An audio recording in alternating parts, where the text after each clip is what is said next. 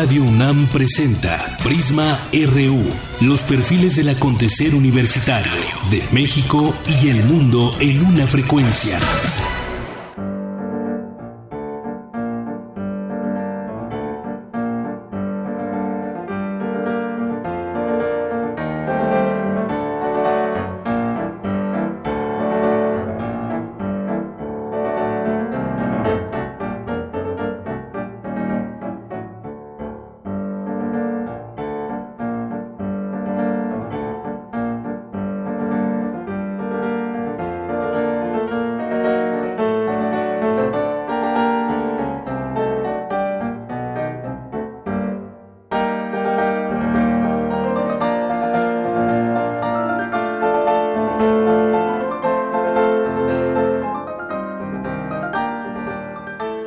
Tardes. Estamos escuchando y con esto arrancamos hoy Prisma RU con Sergei Rachmaninov, quien fue compositor, pianista y director de orquesta ruso, que murió un día como hoy de 1943 y como le decía fue este músico en su momento y para la posteridad muy importante, uno de los últimos grandes compositores románticos de música clásica europea y considerado uno de los grandes pianistas de todas las épocas. Y esto que escuchamos es el preludio en sol menor, opus 23, número 5 de Sergei Rachmaninoff.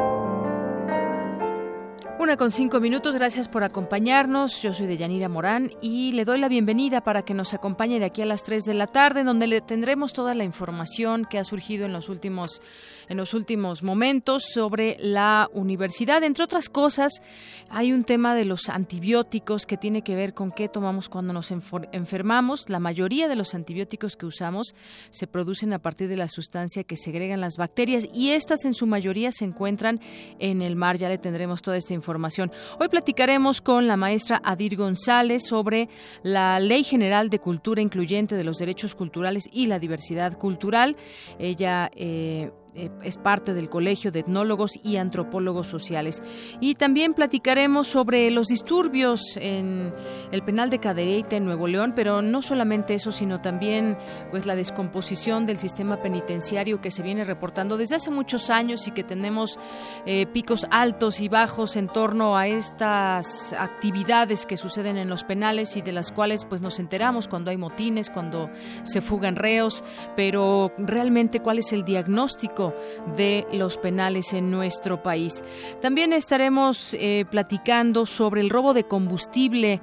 Eh, eh, ya platicaremos en esta zona que se le ha llamado el Triángulo Rojo allá en Puebla y también les estaremos preguntando a ustedes si se justifica el robo de combustible ante los elevados costos de la gasolina y los llamados guachicoleros, que son justamente las personas que se dedican a esta actividad. De esto y más le platicaremos hoy, como siempre, eh, le tendremos información de cultura, información internacional, información nacional y deportiva.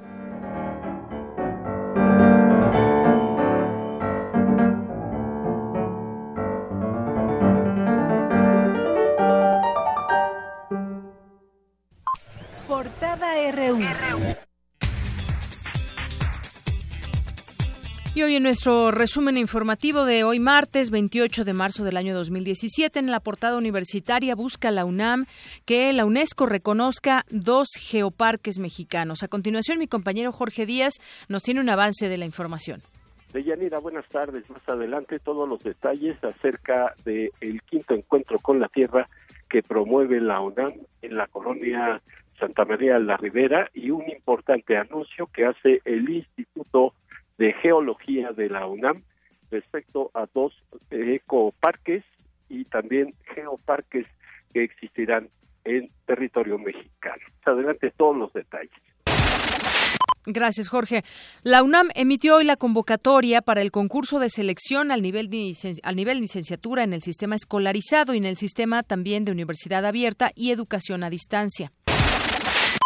Nación Huachicol, la cultura en torno al robo de combustible en Puebla. Mi compañera Ruth Salazar habló con un académico de la UNAM sobre el fenómeno.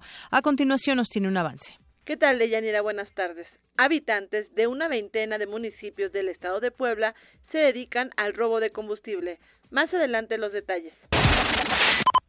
Hoy en nuestra portada nacional, un grupo de 12 legisladores cercanos al excoordinador de la bancada perredista en el Senado, Miguel Barbosa, analiza la posibilidad de abandonar la fracción para integrar un bloque de izquierda. Mientras tanto, la mesa directiva del Senado pospuso su decisión para reconocer a Raúl Morón o a Dolores Padierna como líder de la bancada del PRD. Los estadounidenses reconocen que tienen debilidades y en materia de seguridad no pueden sin la ayuda de México, dijo Raúl Cervantes, titular de la Procuraduría General de la República. Las autoridades de Nuevo León constituirán nuevas áreas en dos penales estatales para evitar disturbios como el de ayer en el cerezo de Cadereyta. La Fiscalía de Morelos informó que los trabajos de exhumación en el Panteón Municipal de Jojutla continuarán hasta el próximo lunes 3 de abril. Veracruz, Tamaulipas y Chihuahua son los estados de la República donde ejercer el periodismo resulta más peligroso, según datos de la organización Artículo 19. Ricardo Yáñez, ex titular de la Comisión Estatal de Vivienda, Suelo e Infraestructura de Chihuahua, se convirtió en el tercer exfuncionario detenido de la administración de César Duarte. Habla Javier Corral, gobernador del Estado. Con estas acciones, el gobierno del Estado hace posible la obtención de resultados tangibles contra los autores de una serie de latrocinios cometidos por funcionarios de primer nivel del gobierno de César Duarte. Y por supuesto nos proponemos continuar cumpliendo con el compromiso de llevar a la justicia a quienes, eh, valiéndose de un puesto público, robaron al pueblo y lo perjudicaron gravemente. En Nuevo León, la Agencia Estatal de Transporte investigará a las concesiones registradas a nombre de Enrique Ochoa, presidente nacional del PRI, ya que detectaron inconsistencias. Un tribunal federal concedió un amparo a Elbester Gordillo para que pueda ofrecer pruebas en la indagatoria seguida en su contra por el delito de lavado de dinero. Un sacerdote fue asesinado en el estado de Nayarit, informó la conferencia del Episcopado mexicano.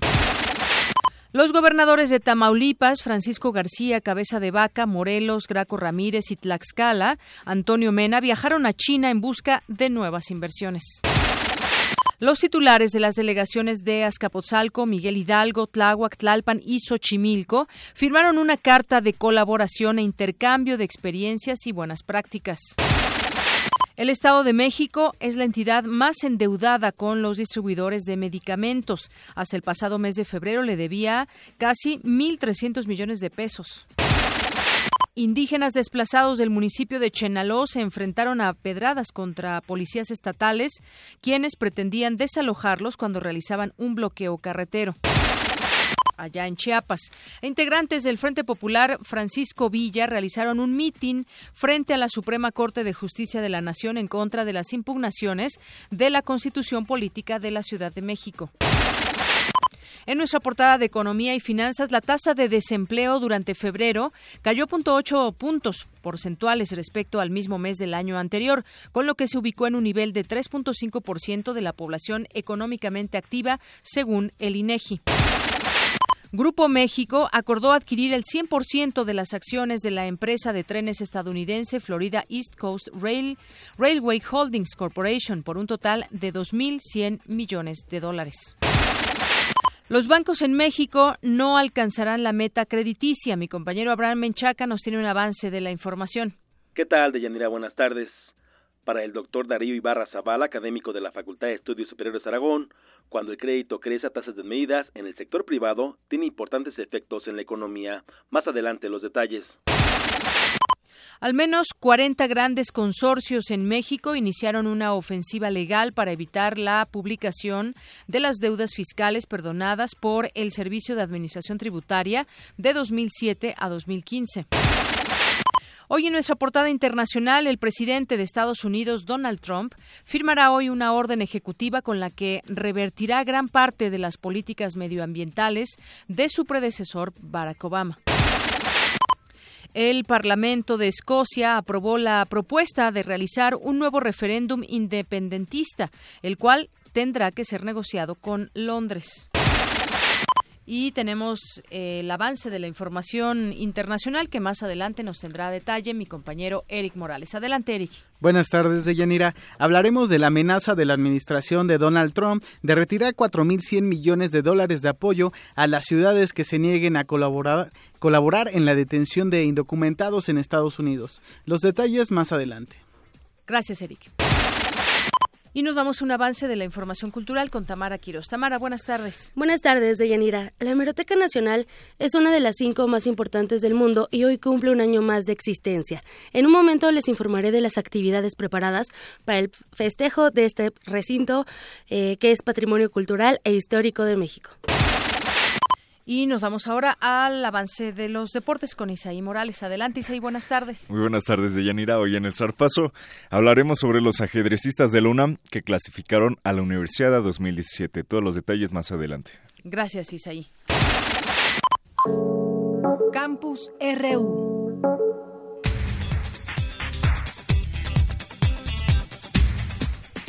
Una con 14 minutos. Entremos a nuestro campus universitario de este día. Mi compañera Virginia Sánchez nos tiene esta información interesante sobre los antibióticos. La mayoría de ellos, la mayoría de los antibióticos que usamos, se producen a partir de la sustancia que segregan las bacterias, las cuales en su mayoría se encuentran en el mar. Cuéntanos, Vicky. Buenas tardes.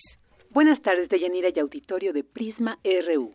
Las bacterias viven en comunidad en un ecosistema muy complejo donde compiten unas con otras por alimento y espacio. Ello implica que desarrollen nuevos métodos de defensa, como la secreción de sustancias para inhibir el crecimiento de otras bacterias. Estas sustancias son las que se utilizan para la elaboración de muchos de los antibióticos que usamos. Por esta razón, durante los últimos años se ha puesto mayor atención en las investigaciones que permitan encontrar nuevos antibióticos y sustancias que se puedan usar en medicina y en biotecnología a partir del estudio de las bacterias que habitan en el agua o en el sedimento del mar. Así lo señala la doctora María Leticia Arena Ortiz, académica de la Facultad de Ciencias en la UNAM, en el campus de Ciencias y Tecnología en Yucatán.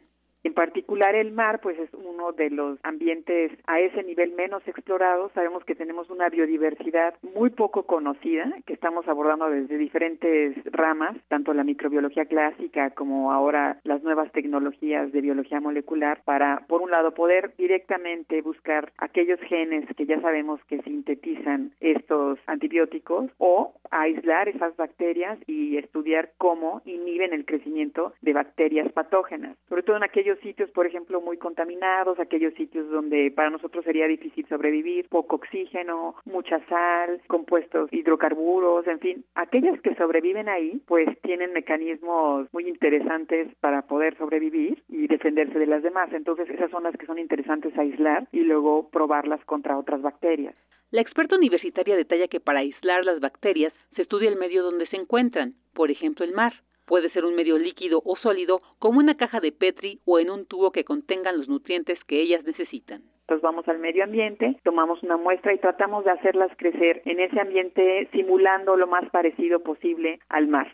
Ahí podrían ellas crecer, reproducirse y de esa manera nosotros podríamos tener acceso a los compuestos que ellas secretan. Cuando, por ejemplo, las ponemos en contacto con patógenos, por ejemplo, enterobacterias, E. coli o Shigella, alguna bacteria que nos causa diarrea, y probamos si estas nuevas o estas bacterias que nosotros aislamos inhiben su crecimiento, entonces podemos aislar esos compuestos, ya estudiarlos y ver qué tan eficientes son como antibióticos, aunque también sabemos que pueden ser antiinflamatorios, anticancerígenos y otras aplicaciones. Arena Ortiz enfatiza la importancia que tienen estas investigaciones, pues las bacterias aportan recursos de biodiversidad que permiten y transforman la vida de todo lo que se encuentra en la tierra y en el mar. Hasta aquí la información. Muy buenas tardes. Gracias, Vicky. Muy buenas tardes. Ahí está esta información. Continuamos ahora con las desapariciones forzadas en México, que están al mismo nivel alarmante como el de países en situación de guerra y crisis sociales. Mi compañera Dulce García nos tiene los detalles de la información. Adelante, Dulce. ¿Qué tal, Deyanira? Muy buenas tardes a ti y al auditorio de Prisma RU. El número de casos de desaparición forzada en México alcanzó niveles similares a los de países que han experimentado guerra civil y violencia política como Siria y Pakistán. Los estados más afectados son Guerrero, Veracruz y Tamaulipas, todos con altos niveles de inseguridad debido a la presencia del narcotráfico en sus territorios. Pese a este panorama, el gobierno no cuenta con un sistema nacional de búsqueda de personas desaparecidas que garantice la verdad, justicia y reparación del daño a las víctimas. Para Arturo Chávez, secretario general de la Facultad de Ciencias Políticas y Sociales de la UNAM, las desapariciones no deben considerarse como algo normal, a pesar de que sucedan de forma cotidiana. Primero en las familias de los desaparecidos, pero genera mucho dolor en una sociedad que no encuentra el camino y que cada vez se pierde más en el abismo por una clase política miope ante una realidad que es verdaderamente desgarradora. Nuestro papel como institución, como Facultad de Ciencias Políticas y Sociales, es abrir los temas más polémicos y más duros de la realidad nacional. Al participar en el conversatorio, los periodistas decimos, no es normal desaparecer, Mónica González, fotoperiodista, consideró que los mexicanos tienen que empezar a subrayar los conceptos que refieren a desapariciones forzadas o asesinatos para que no se vuelvan parte de la cotidianidad. No es normal que sigamos utilizándolo, no es normal que no estemos eh, partiendo de manera común en el lenguaje, sobre todo de los periodistas, pero sobre todo eh, tenemos que empezar a tratar de seguir abordando estos temas para los periodistas, porque terminas con el alma destrozada. Pero definitivamente en la red hemos aprendido algo y es que vamos a sacar fuerza de cualquier lugar de nuestro cuerpo para poder seguir diciendo lo que está sucediendo en este país. De Yanira Auditorio de Prisma RU, de acuerdo con datos oficiales, en 2016 había consignados en el Registro Nacional de Personas no localizadas y desaparecidas un total de 24.288 casos en el fuero común y 794 en el fuero federal. Es el reporte de Yanira. Muy buenas tardes. Gracias, Dulce. Muy buenas tardes. Prisma RU. Para nosotros, tu opinión es muy importante. Síguenos en Facebook como Prisma RU. Nacional RU. Y siguiendo con el hilo de la información que nos acaba de presentar Dulce García sobre desapariciones, pues también están los asesinatos como este último caso entre pues entre otros que ya se suman a este año de periodistas que han sido asesinados. Ayer en una conferencia de medios el gobernador Javier Corral daba a conocer que la línea de investigación que más fuerte apunta es a este asesinato es por lo que escribía, vaya, por su labor como periodista. Esta línea de investigación de que a Miroslava Bridge Belducea, corresponsal de la jornada y colaboradora de El Norte de Juárez, la mataron por la que escribía, robusteció, es lo que afirmó el gobernador de esa entidad, Javier Corral Jurado. Em, anunció ya avances importantes en la indagatoria y que hay indicios de que confirman que pues su trabajo desafortunadamente la llevó a que eh, se llevara a cabo esta acción en contra de ella. Desafortunadamente dijo que también confirmó de manera personal, pero se está a punto de la investigación, que resulta inconveniente hacer pública por las actuaciones que se realizaron y dijo también que hay que ser responsables y no dar detalles de los avances que se han logrado, que sí los hay. Sostuvo que se obtuvieron evidencias suficientes que permiten engrosar la primera línea de investigación que se planteó y que está relacionada con la actuación de los grupos de la delincuencia organizada también señaló que hace una investigación con responsabilidad y se tiene la plena seguridad de que capturan eh, serán capturados los responsables. En su momento se difundirán los datos que no afecten el curso de las indagatorias. Bueno, pues eh, dice que hay avances y que esto podría venir de la delincuencia organizada. Hay que señalar también que entre sus trabajos, pues no solamente señalaba al narcotráfico, sino también incluso llegó a hacer algunos eh, señalamientos a través de sus investigaciones, de imposiciones en algunos en algunos lugares de, de Chihuahua por el pues también políticos ligados al narcotráfico. Así que bueno, pues son varias las eh, los temas que ella abordaba y que pues al parecer a alguien molestaban y se llevó a cabo esta actividad, pero todavía no se tiene toda esta información, pero a eso apunta la línea de investigación que se ha fortalecido según el gobernador Javier Corral. Y bueno, pues hablando de, de Chihuahua, también está este tema de la, el pues que se ha desatado la confrontación entre cárteles en esta zona del país, eh, específicamente en Chihuahua, el aumento de la violencia en los primeros cinco meses, que ayer justamente dábamos cuenta de ello comparando eh, los números del año pasado con los de este con los de este año y sobre todo pues a cinco meses de que llegó Javier Corral al gobierno de Chihuahua y que tiene que ver con la disputa entre los cárteles de Juárez y de Sinaloa por el control de la plaza y la incursión del cártel Jalisco Nueva Generación en esa entidad, la pugna entre esas organizaciones es por la venta de droga, principalmente en Ciudad Juárez y en la capital del estado, lo que provocó que entre el año pasado y apenas el mes de febrero de este 2017, Chihuahua ocupe el primer lugar entre las entidades del noroeste del país en homicidios dolosos. Información del Gabinete de Seguridad a la que se tuvo acceso por parte del diario El Universal indica que Chihuahua es una entidad clave entre los cárteles para el tráfico de droga y armas por la frontera que tiene con Estados Unidos. Bueno, pues esto es parte de lo que se va conociendo en estas últimas meses y ya con la entrada de un nuevo gobierno. Pero también, y en un momento más le platicaremos más adelante sobre lo que está pidiendo la Secretaría de Gobernación, sobre todo, pues tema que tiene que ver con los penales, qué está pasando en algunas entidades, ya pues los regaña de alguna manera, por decirlo de alguna forma, y también pide continuidad en seguridad, dice que muchos de los estados deben de estar, deben de estar eh, ocupados en cómo pues cómo están las cárceles en sus entidades, pero no solamente eso, sino también en los temas de seguridad se suma esto a lo que en algún momento ya ya ha hablado, pero lo retomaremos más adelante porque platicaremos con alguien del INACIPE más adelante, pero por lo pronto me voy ahora con la información de mi compañero Abraham Menchaca, un gris panorama para el sector crediticio de nuestro país y no se prevé que mejore en el corto tiempo, en el corto plazo prevén los banqueros. Adelante, Abraham, buenas tardes. Así es, Deyanira, buenas tardes.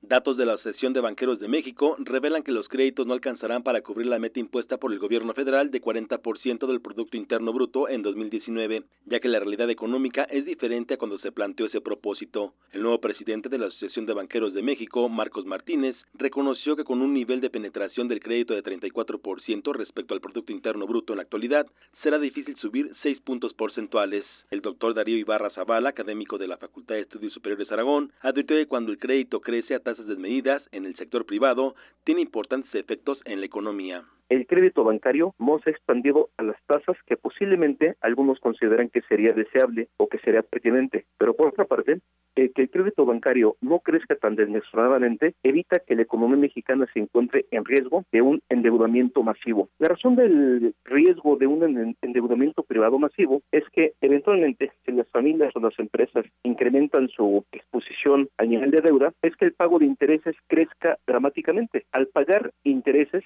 se deja de invertir y se deja de consumir. Tenemos entonces una suerte de transferencia de recursos de familias y empresas al sector bancario. A la postre, esto puede provocar problemas. Si la deuda crece dramáticamente, implicaría que un porcentaje elevado de nuestros ingresos como familia los estaremos dedicando únicamente al pago de intereses y dejaremos de consumir. Esto del agregado podría devenir en una crisis económica.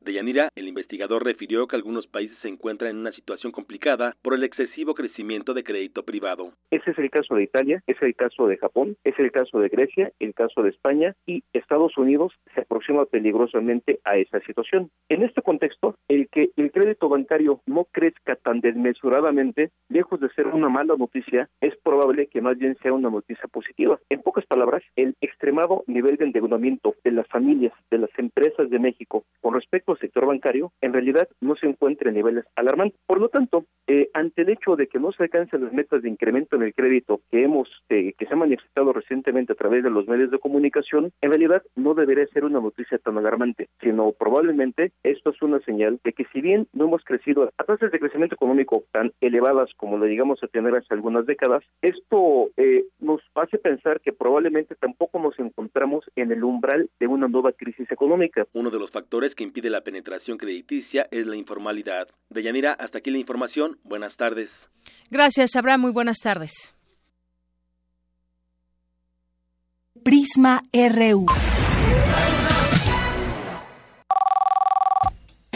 Queremos escuchar tu voz. Nuestro teléfono en cabina es 55 36 43 39. Prisma RU.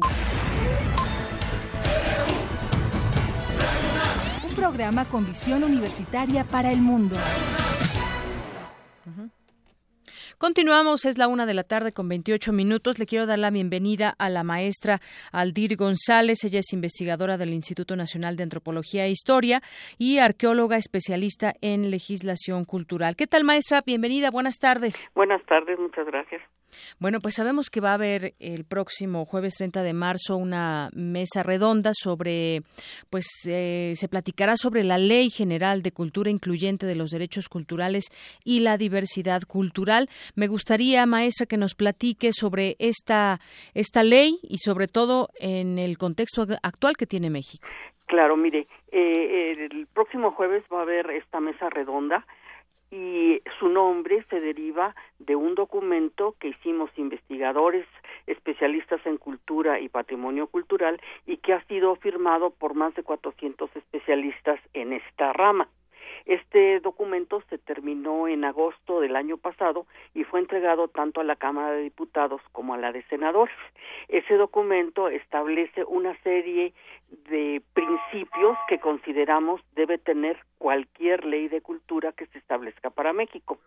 En ese documento nosotros ponemos cuáles son eh, las responsabilidades del Estado en materia de cultura, eh, cuáles eh, son los serían los objetivos de una ley de cultura y establecemos también una serie de de derechos culturales, una gran lista de derechos culturales. Vemos también cuál debería ser la relación entre cultura y economía, patrimonio cultural y economía, eh, también la necesidad de la participación social, etcétera. Es un documento muy importante que le digo, lo firmamos más de 400 eh, eh, especialistas en cultura y patrimonio cultural. Entonces, eh, en este año y desde principios del año pasado, tanto la Cámara de Diputados como la Cámara de Senadores están haciendo sus propias iniciativas de ley. Hace como 15 días más o menos se concluyó en el Senado de la República una iniciativa de ley general de cultura. Así es. Entonces, eh, se supone que se va a discutir en el Senado. Haciendo un análisis rápido de esa iniciativa, nosotros pondríamos como especialistas decir que es insuficiente, no solo como ley reglamentaria del artículo cuarto constitucional, que se supone que ese es el artículo que debería reglamentar, sino también de otra serie de artículos de nuestra Constitución que se refieren a la cultura. Entonces, es una ley insuficiente en ese sentido, no especifica las eh, obligaciones del Estado, eh, su, su articulado es contradictorio con la definición de cultura que están en los tratados internacionales. Esa ley, aunque habla más o menos de la definición de cultura eh, que se da en diversos tratados internacionales y con la que nosotros coincidimos, eh, en el fondo hay muchos artículos que equiparan la cultura con arte o la cultura con conocimientos especializados o en fin una Mm, concepción muy, muy reducida de cultura. Entonces, no se puede hacer una ley eh, general de cultura cuando se tiene en muchas ocasiones un concepto tan pobre de cultura. Así es, y cuando, y cuando en esta ley se engloban, por lo que puedo entender, muchas cosas que son eh, parte de lo que nos dice derechos culturales, eh, cuál es el objetivo de una ley de cultura, pero sobre todo al leerla una ley general de cultura incluyente de los derechos culturales y la diversidad cultural, es decir, estamos hablando de una de una extensión muy grande que tiene que ver con la cultura. Sobre todo me llama la atención, eh, pues este respaldo tan amplio que tiene por más de 400 ah, especialistas que nos dicen. Una, una aclaración a ver. Yo también soy coautora de esa de esa de ese documento. de esta ley de este documento. Esta esta crítica que yo estoy haciendo no es a ese documento. Estoy haciendo la crítica a la propuesta que tiene el Senado de ley de cultura. Así es, así se entendió porque ellos reducen, digamos, mucho este campo. Bueno, eh, es es muy muy pobre esa esa iniciativa entonces para nosotros sí tiene que ser amplio porque la cultura es amplia el, la cultura implica modos de vida concepciones lenguas arte eh, organización social la cultura es todo. Nosotros, desde el momento en el que nacemos, nacemos con cultura. Cómo eh, la, la madre pare al hijo, cómo se educa, cómo se come, qué es lo que se come, todo eso es cultura, es mucho más que arte. Entonces, viendo todo eso y viendo la grandísima riqueza cultural que tiene el, pueblo de México, entonces una ley de cultura tiene que estar a esa altura. Y eso no lo tiene la ley del Senado, pero no solamente le faltan cosas, le faltan cosas muy importantes, sino que sería muy problemático si se acordaran algunos de los artículos que tiene. Por ejemplo, una de las cosas que dice es que va a fortalecer las lenguas y culturas originales vinculando el sector cultural con el turístico y el económico. ¿Cómo se van a fortalecer las lenguas originales si se mete ahí el turismo? Sería terrible, las lenguas estarían eh, en proceso de desaparición si al turismo se le mete como como una función, digamos, el fortalecer las lenguas para fortalecer las lenguas a través del turismo, lo que tendríamos que hacer es enseñarle maya, soque, huichol a los turistas, pero no al revés. Entonces sería muy grave que eh, que el fortalecimiento de las lenguas se relacionara con el turismo y el factor económico. Otro también muy, muy grave es que se forma un sistema nacional de cultura. Y ese sistema nacional de cultura le, le dan diversos objetivos y uno de ellos es coadyuvar a la integración de los patrones que determinen hábitos, costumbres y actitudes. ¿Cómo un sistema nacional de cultura va a determinar hábitos culturales? Eso es absolutamente vertical, autoritario, de regímenes que no quisiéramos que volvieran a existir en, en nuestro mundo.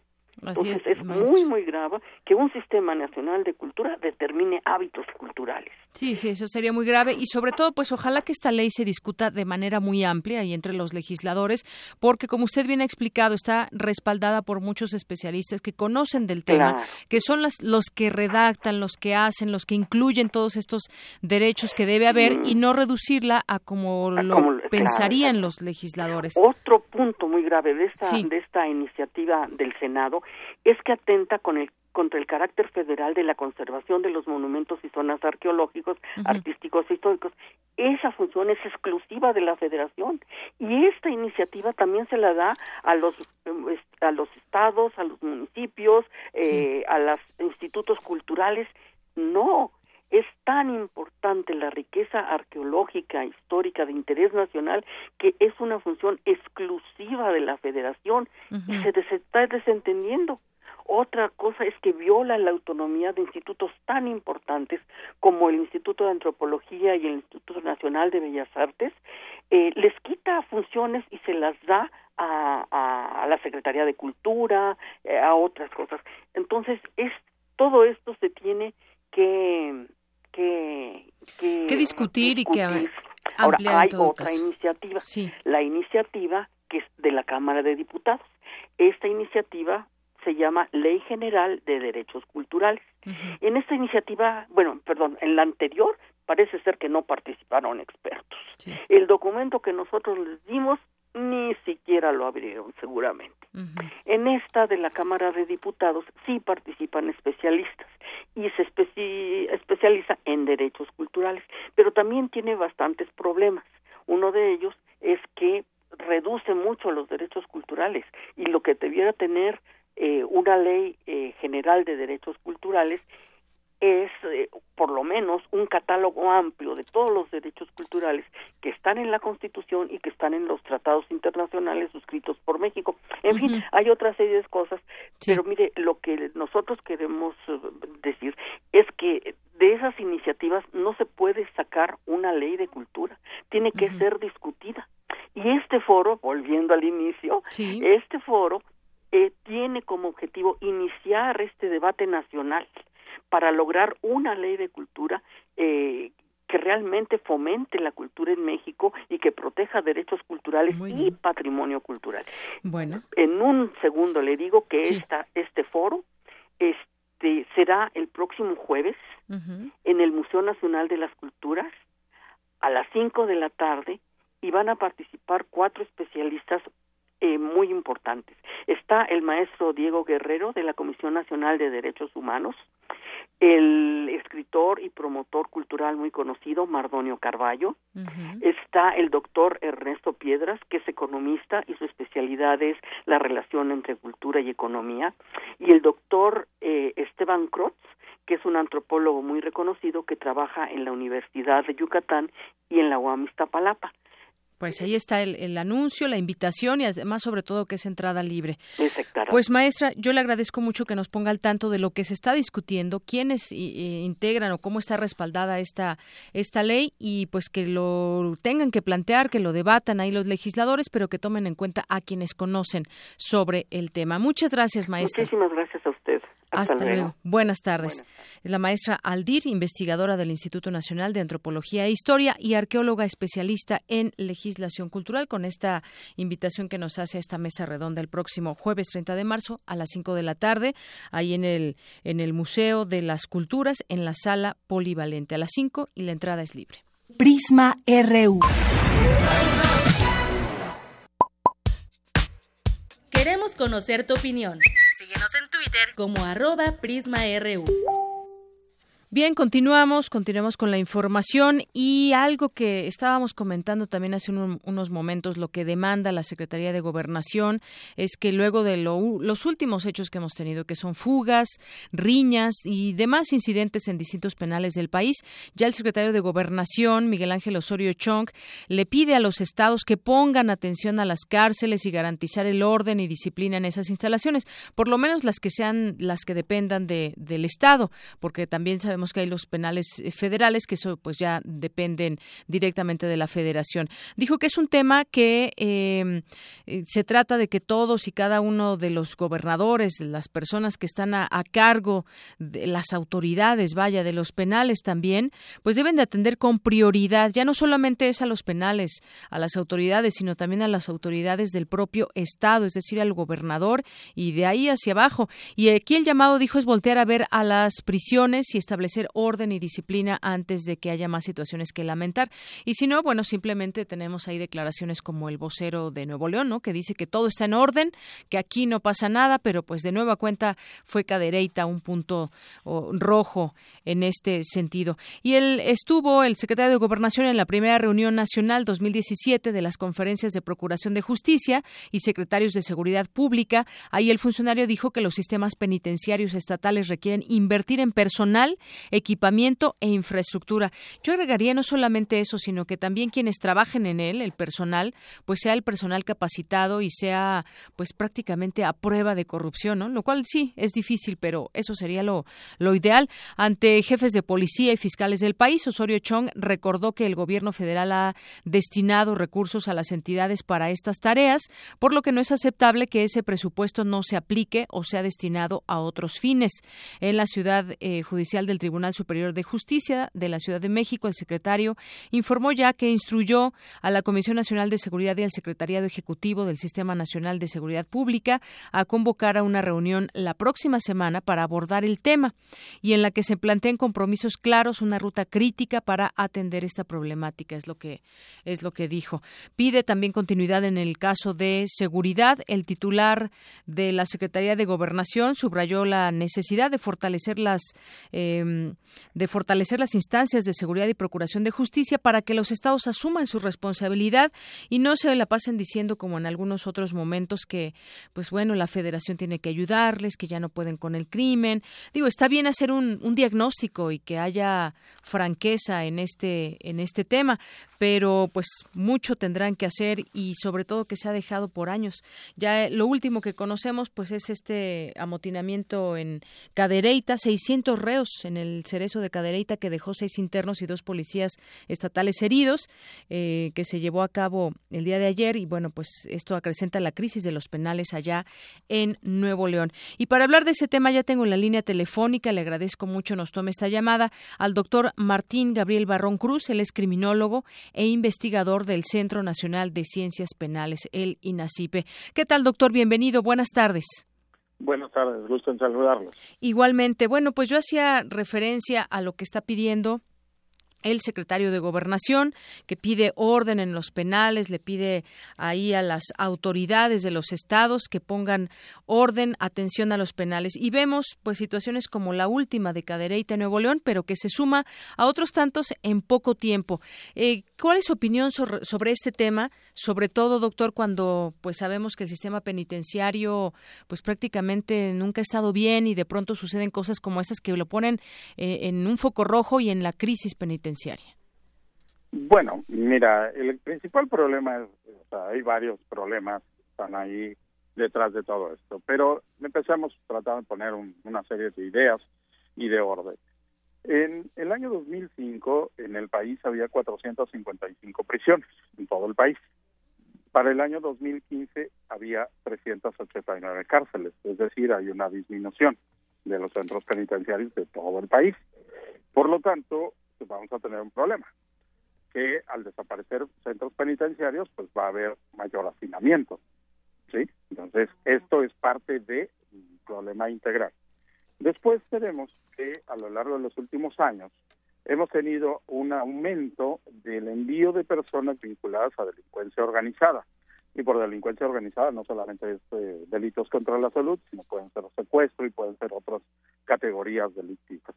Por lo tanto si nosotros estamos metiendo dentro de un centro penitenciario a personas que tienen vínculos con la delincuencia organizada, sabemos entonces que van a tener eh, conexiones muy fuertes fuera de los penales, pero conexiones fuertes en el sentido desde el dinero hasta armas, ¿no? Entonces esto eh, genera una serie de problemas porque estos estas personas llegan al centro penitenciario y obviamente en el centro penitenciario seguramente había un orden interno, había podría haber autogobierno y podría haber ciertos mecanismos de autocontrol y gestión al interior del penal, pero cuando los grupos delincuenciales llegan van a romper este orden y por lo tanto va a haber una lucha por el poder al interior de la prisión por bandos contrarios. Eh, ¿Qué es lo que ha sucedido? Que las autoridades obviamente pues no han intervenido, las autoridades penitenciarias, en tratar de solucionar esto porque esto también les genera una serie de problemas eh, al interior de la prisión que no pueden necesariamente resolver. Y luego vamos a tener eh, otra situación. Al tener mayor presencia de los grupos delictivos organizados, entonces la presión en el centro penitenciario hacia los cuerpos directivos es mucho mayor. Por lo tanto, eh, tenemos un grave problema dentro de los centros penitenciarios, pero esto no es exclusivo, aclaro, de los centros penitenciarios estatales. Hay que recordar simplemente que en el año 2013 en las Islas Marías, en Laguna del Toro, es era una prisión de ultra máxima seguridad, hubo un motín donde también hubo muertos y heridos. ¿no? Entonces, esto no se escapa a los centros federales. Así es. Es una constante del sistema. Exacto, es un problema pues muy difícil. Sabemos que pues dentro lo mismo se pueden encontrar personas ligadas al crimen organizado que siguen teniendo nexos fuera del, del penal y que muchas veces al ser algunos de ellos líderes pues tratan de reagrupar a personas dentro del penal y seguir operando hacia afuera. siguen teniendo un cierto liderazgo. Como usted dice, se redujo el número de prisiones en, en nuestro país. Ha habido diagnósticos, incluso la propia Comisión de, Nacional de los Derechos Humanos Humanos, otras instancias, pues tratan de hacer un diagnóstico muy fehaciente de lo que sucede, no en general, sino en cada una de las prisiones, va con este, eh, con esta supervisión, digamos, de ver cómo, cómo están funcionando, pero en algún momento se sale de las manos. Lo que quisiéramos saber también es por qué es la autoridad penitenciaria. Yo decía, bueno, ojalá que se tuvieran autoridades penitenciarias en contra de la corrupción, porque muchas veces ese tema, ese, ese es el problema principal que hace, que genera que los, eh, eh, que los reos pues tengan ciertas facilidades, empezando desde dentro con sus autoridades. Sí, este es un problema, por eso digo que es un problema integral. Ahora, si empezamos a ver la parte interna, pues ya tenemos muestras de cómo se trafica drogas, cómo se trafica alcohol, cómo se trafica con prostitución dentro del propio centro penitenciario. Y esto, alguna ocasión, algún exdirector me llegó a comentar, dice, mira, este centro penitenciario se diseñó para 1.800 internos. Hoy tengo 6.200. No, pues no, no, no se puede por espacio. ¿Cómo controlo? Y ahora, además, parte del un 70% de la población que está ahí era adicta a distintas sustancias. Entonces dice, imagínate que yo suspendo o que dejo o no dejo entrar droga. Imagínate cuál sería la situación al interior del penal. Así es. ¿Sí? Entonces, son problemas estructurales que se tienen que ir solucionando paulatinamente porque eh, lo que ahora con el sistema adversarial se pretende es que la gente no vaya por cantidades irrisorias, porque aquí tenemos un problema. Eh, puede haber casi el 75%, hay diversos estudios que nos dicen más, menos, pero promedio, pongámosle, un 70% de la población penitenciaria del país está por montos no superiores a cuatro mil pesos. Y tienen sentencias de cuatro o siete años o más.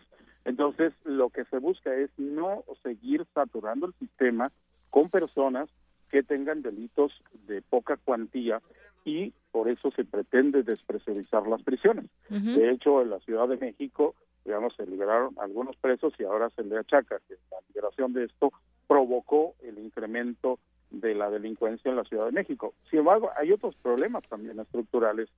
Algo que se tiene que hacer es revisar esto de los antecedentes no penales.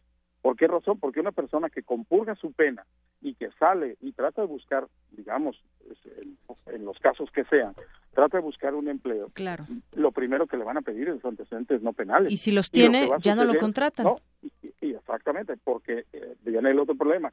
Si ya compurgué mi pena, ¿en cuánto tiempo se tarda en, enviar a la Procuraduría que yo ya compurgué mi pena? Ya no tendría antecedentes penales. Aquí entonces tenemos que hacer una serie de, modificaciones o de adecuaciones que van incluso desde el propio Código Penal. ¿Por qué razón? Porque la inmensa mayoría de los delitos en nuestro país son graves. Entonces, Al, poner gravedad, inmediatamente implica prisión. Así es, doctor. Es un problema estructural, estructural general y estructural de las prisiones. Sí, y como bien dice, es un problema integral porque se pueden atacar algunas cosas, pero otras se dejan de lado y entonces de nada sirve. Y como ejemplos hay muchos. En el caso de Cadereyta, en este último eh, penal que se ha dado cuenta, pues hay revisiones más estrictas, se amotinaron los reos, sobre todo los de alta peligrosidad, que son tres áreas, reclaman y se arma un enfrentamiento con los propios custodios. Es decir, es un problema que no se puede atacar tan fácilmente. Así es, ¿por qué? Porque, por ejemplo, según los reglamentos está prohibido tener televisión, tener radios e incluso tener celulares, pero si nosotros vemos, las propias eh, autoridades nos han dicho que la inmensa mayoría de los eh, secuestros eh, y extorsiones provienen, y secuestros virtuales provienen desde los centros penitenciarios. Así Entonces, ¿cómo es posible que haya teléfonos celulares? Claro. ¿Cómo es posible que haya televisiones y cómo es posible que haya radios? Alguna ocasión, alguna un exalumno que también fue director de centros penitenciarios llega este, a un penal, retira los teléfonos y ese mismo día hay un motín. Claro, y, pongámoslo porque, esto genera problemas. Claro, pongámoslo así de claro, será muy difícil que se reviertan este tipo de situaciones si no se ve al problema como algo integral y que se tiene que abarcar desde muchos eh, ámbitos y que quienes conocen del tema, pues que, los escuchen. Por ejemplo, ese, eh, estas cosas que usted nos dice ahorita en este momento de las prisiones que han eh, se ha reducido el número de prisiones en, en nuestro país, el problema del hacinamiento y otros tantos que ya se conocen. Si, si no se toman en cuenta todo esto, pues vamos a seguir hablando de esto en el mismo tono en siguientes entrevistas y en otros momentos y en otros años, doctor.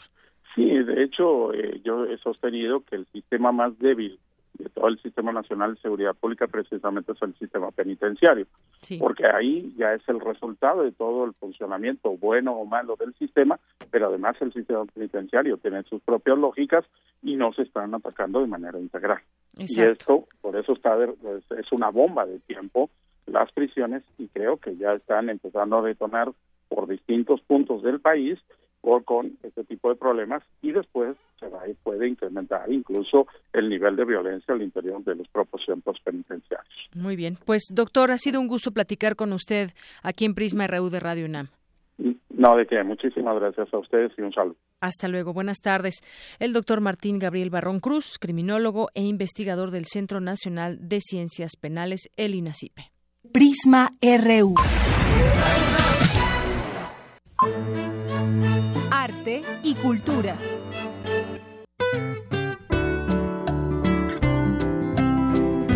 Tamara, muy buenas tardes, bienvenida. Buenas tardes, Deyanira, muchas gracias. ¿Cómo estás? Muy bien, muchas gracias. Qué bueno, estamos de manteles largos, Deyanira.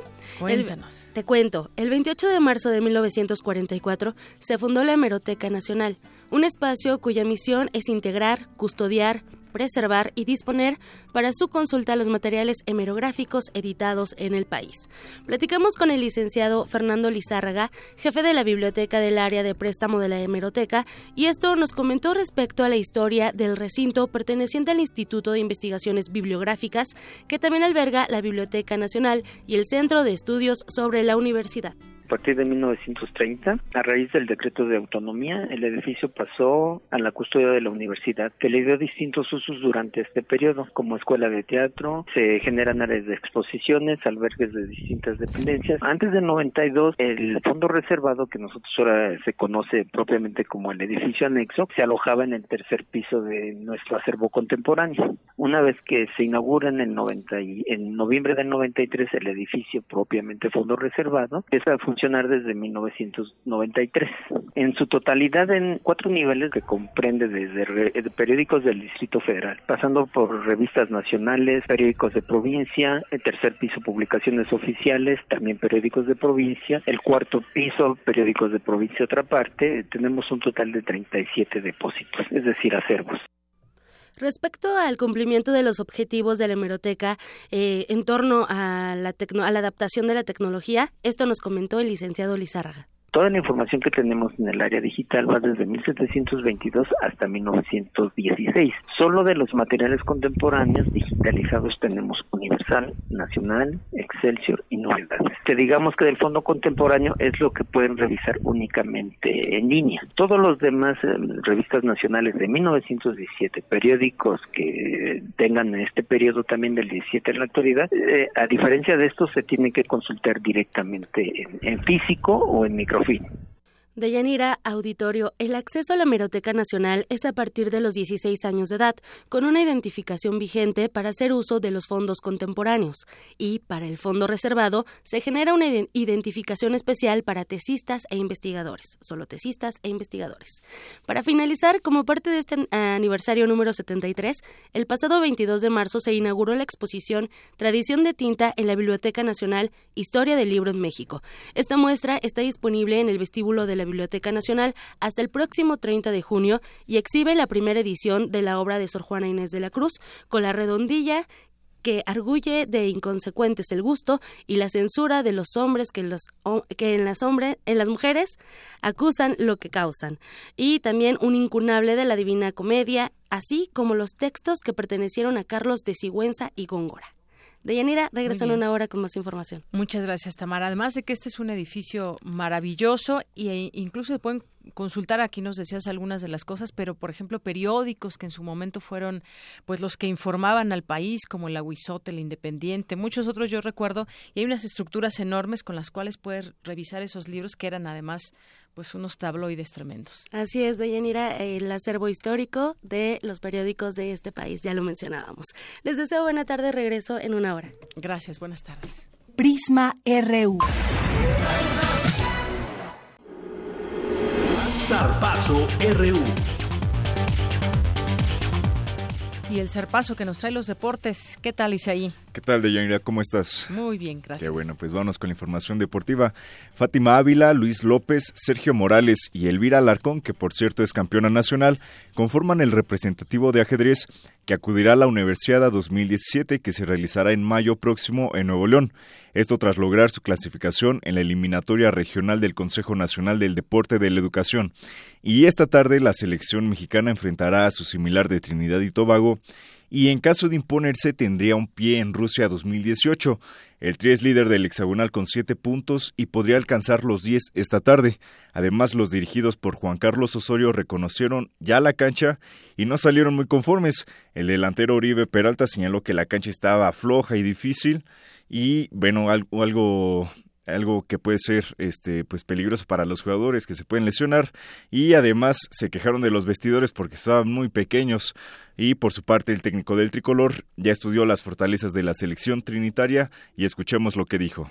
Un equipo que juega mucho más directo y no solamente directo sino recto. No hay mucha pelota diagonal, no hay mucho, mucho trazo largo en diagonal, pero sí mucha pelota directa al 9, a Jones. Eh, creo que tenemos los recursos para contrarrestar esa parte y lo vamos a hacer. Me parece que es el equipo más atlético que hay, ¿no? así como en su momento lo dijimos de, de Jamaica, estos son muy similares, ¿no? fuertes, rápidos, van muy bien por arriba casi todos. Y malas noticias para la selección argentina. Lionel Messi fue sancionado con cuatro partidos de castigo por la FIFA luego de insultar a un juez de línea en el duelo entre la albiceleste y Chile, por lo que se perderá el juego eliminatorio entre Argentina y Bolivia que se juega esta tarde. Y en la, en las, bueno, en la clasificación de la Conmebol nada más restan cinco partidos, por lo que Lionel Messi jugaría nada más el último. Y ahí es un ejemplo de la FIFA para que todos los jugadores pues están demostrando que el árbitro es intocable, que no se le puede este, decir nada y bueno, ahí tenemos el ejemplo con uno de los mejores jugadores del mundo. Pues sí, es que ahí está el reglamento, no hay otra. Efectivamente. Pues de Yanira, por mi parte es todo, nos escuchamos en una hora. Gracias, Isaí. Vámonos ahora al resumen de la primera hora de Prisma RU con Ruth Salazar. Ruth, buenas tardes. Hola, ¿qué tal, Deyanira? Buenas tardes a ti y al auditorio. Este es el resumen. En la primera hora de Prisma RU hablamos con la doctora Adir González del Colegio de Etnólogos y Antropólogos Sociales sobre la propuesta para una ley general de cultura que incluya derechos culturales y la diversidad que engloba a la cultura. Ese documento establece una serie de principios que consideramos debe tener cualquier ley de cultura que se establezca para México. En ese documento nosotros ponemos cuáles son eh, las responsabilidades del Estado en materia de cultura, cuáles eh, son los serían los objetivos de una ley de cultura, y establecemos también una serie de, de, derechos culturales, una gran lista de derechos culturales.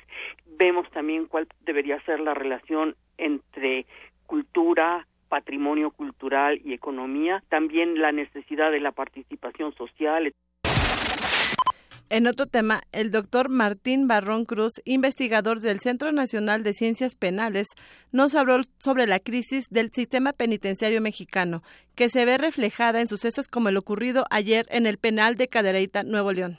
Al desaparecer centros penitenciarios, pues va a haber mayor hacinamiento. Entonces, esto es parte de problema integral. Después tenemos que a lo largo de los últimos años hemos tenido un aumento del envío de personas vinculadas a delincuencia organizada. Y por delincuencia organizada no solamente es eh, delitos contra la salud, sino pueden ser secuestro y pueden ser otras categorías delictivas. Por lo tanto, sabemos entonces que van a tener conexiones muy fuertes fuera de los penales, pero conexiones fuertes en el sentido desde el dinero hasta armas.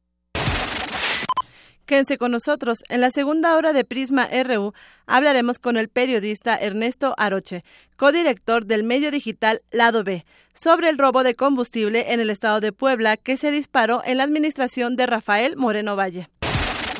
De Yanira, hasta aquí el resumen. Buenas tardes.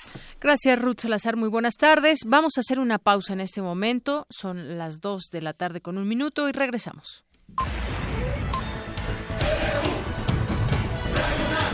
Prisma RU. Con Deyanira Morán. Náhuatl, mixteco, maya, celtal, tzotzil, zapoteco, otomí. Las lenguas originarias de México reunidas en un espacio de interculturalidad. Calme Cali. Calme Cali. Acompáñanos a conocer las diferentes culturas indígenas de nuestro país en voz de sus hablantes. Todos los jueves a las 10 de la mañana. Retransmisión domingo 15:30 horas. Por el 96.1 de FM. Radio UNAM. Los capitalinos creen en lo que ven.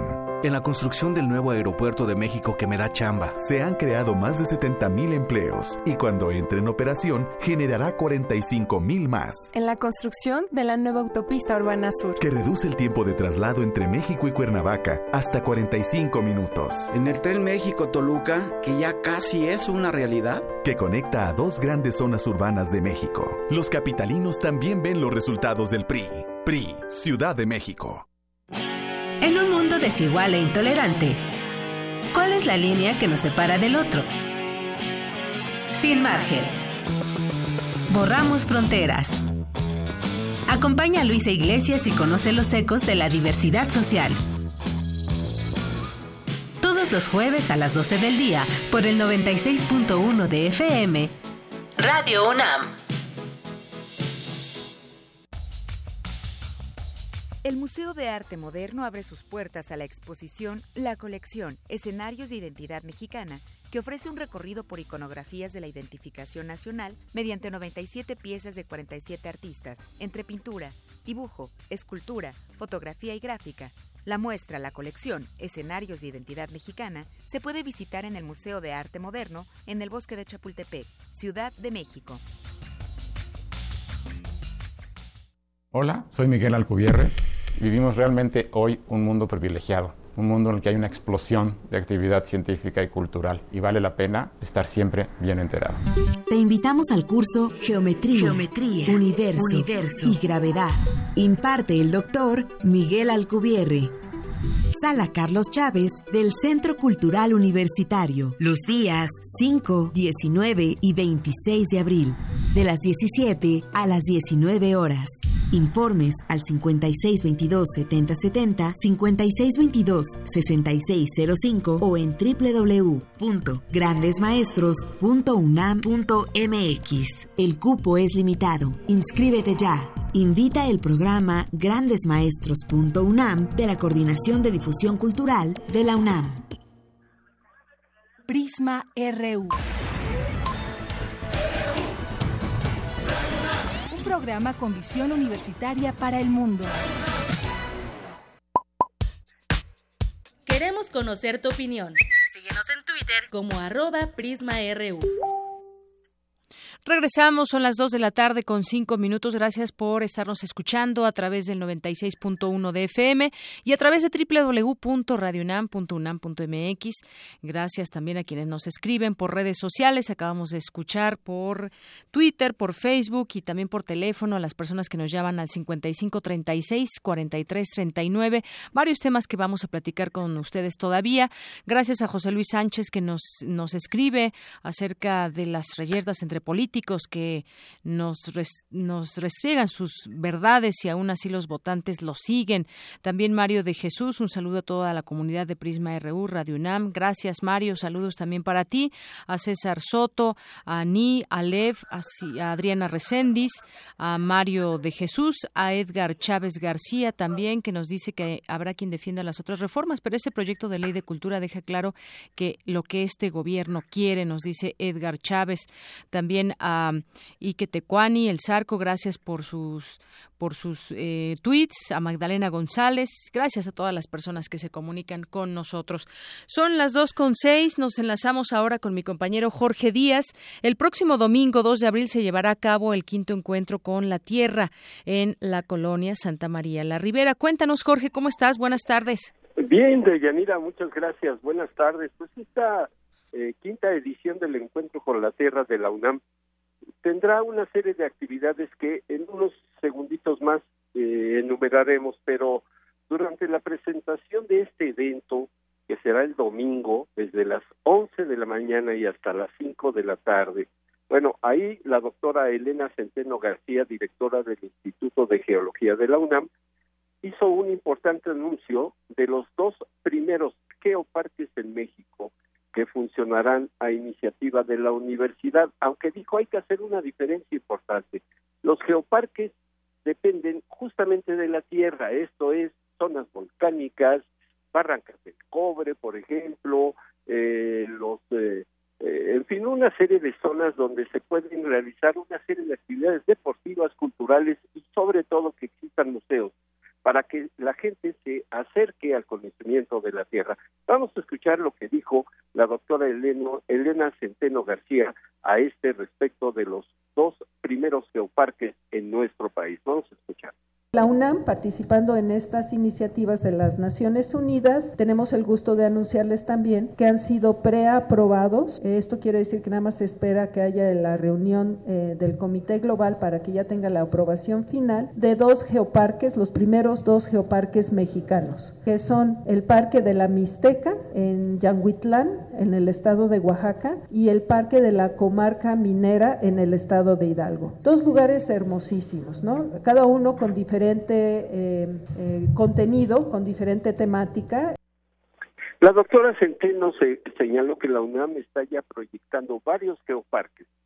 Te voy a enumerar solo algunos: Cañón del Sumidero, las Barrancas del Cobre, la zona cercana al volcán de Tacaná, eh, donde se realicen las actividades que ya describí, y también el caso de Popo Park, donde se encuentran los, los volcanes Popocatépetl e Iztaccíhuatl, así como el Ajusco. Al tomar la palabra, el maestro Luis Espinosa Arrubarrena, director del museo, eh, jefe del Museo del Instituto de Geología de la UNAM, informó que las actividades en la Alameda de Santa María, como ya mencioné, serán de las 11 hasta las 4 de la tarde, donde se espera un aforo de más de 8 mil visitantes. Escuchen. Me está hablando de más de 50 carpas talleres, en donde además de lo que dijo la doctora, en donde se va a ponderar mucho de esta tendencia que está tomando, no diría yo la ciencia, sino la tierra misma de los geoparques. También va a haber talleres sobre astrobiología, a las personas que les interesen cosas de qué está pasando más allá de los planetas, de vulcanología. México es un país que tiene muchos volcanes y sobre todo algo muy importante que se ha llamado la zona crítica, que es el que protejamos no nada más el suelo, sino todos los ecosistemas que están relacionados con él. Entonces vamos a tener una verdadera feria de ciencias de la Tierra el próximo domingo. Habrá obras de teatro de Yanira, conciertos de música cubana, clases de danzón, quiñol, talleres infantiles y algo especial que quiero mencionar para los pequeños. El pasaporte geológico que les será sellado cada vez que uno de ellos visite una exposición, un taller o una visita al museo, para que al final de la jornada se les dé un regalo para incentivarlos a conocer la ciencia de una forma divertida. La Alameda de la Santa María de la Ribera el próximo domingo será el punto de reunión donde grandes y adultos podrán asistir a esta novedosa feria, ya la quinta en su género. Ese es el reporte de Yanira. Pues muchas gracias, Jorge. Habrá que visitar todos estos lugares y bueno, para incentivar también la curiosidad de los más pequeños, pues está este pasaporte geológico. Muchas gracias, Jorge. A ti, gracias. Buenas tardes. Prisma RU. Queremos escuchar tu voz. Nuestro teléfono en cabina es 55 36 43 39. Continuamos y nos vamos ahora con esta información que nos preparó Ruth Salazar. En la Franja Roja de Puebla ha aumentado el robo de combustible. Los ladrones de gasolina o conocidos como guachicoleros se llaman así y antes eran muy pocos. Ahora se ha incrementado el número de personas que se dedican a esta actividad. Cuéntanos, Ruth Salazar. Buenas tardes. Bueno, en un momentito. ¿Qué tal, Deyanira? Buenas tardes. Habitantes de una veintena de municipios de Puebla se dedican al robo y comercialización de combustible que extraen ilegalmente de los ductos de, ductos de Pemex. Esta región es conocida como Triángulo Rojo o Nación Huachicol. En este delito no solo están involucrados los pobladores y el crimen organizado, sino también las autoridades y policías, quienes encuentran lucrativo el negocio huachicolero. de acuerdo con versiones periodísticas. Incluso varios presidentes municipales están en la mira de la Fiscalía General del Estado por tolerar y hasta proteger a las bandas del crimen organizado dedicadas al robo de combustible. La guachicultura podría estar normalizando el robo de hidrocarburo. Para el sociólogo Roberto Bermúdez Sánchez, académico de la Facultad de Ciencias Políticas y Sociales de la UNAM, este proceso es conocido como sociedades emergentes. Generalmente cuando una actividad, sea del índole que sea, empieza a desarrollar ya como se dice un modo de vida o modus vivendi, se va formando toda una infraestructura que tiene diversas facetas, tanto si las familias apoyan, es quien proporciona los transportes, la vigilancia, formas de comunicación, y entonces se forma lo que Luhmann, de los teóricos actuales, eh, llama sociedades emergentes. Hasta hace unos años, la mayoría de los pobladores de la región se dedicaban a la siembra y tenían ingresos de entre 60 y 120 pesos diarios. Ahora con el huachicol ganan hasta 800 pesos. De acuerdo con el especialista, muchos de quienes adoptan estos nuevos valores no son propiamente delincuentes. La gente vive de esto y como pasa el tiempo se va generando toda esta cuestión de emergente. Esto va generando toda una forma de pensar, una forma de, ciertos valores o contravalores, en este caso el preciso de, de los robos de los ductos. Es posible que mucha gente obviamente no sea propiamente delincuente, simplemente están en torno a este ambiente, a esta sociedad, son forman parte de estas sociedades emergentes de apoyo de infraestructura y es que el problema no es menor. En los últimos cinco años, Puebla se ha convertido en el epicentro del robo de combustible. Entre 2011 y 2015, el número de tomas clandestinas en el estado creció 915%, según cifras de Pemex. En 2015 se detectaron 815 puntos de ordeña,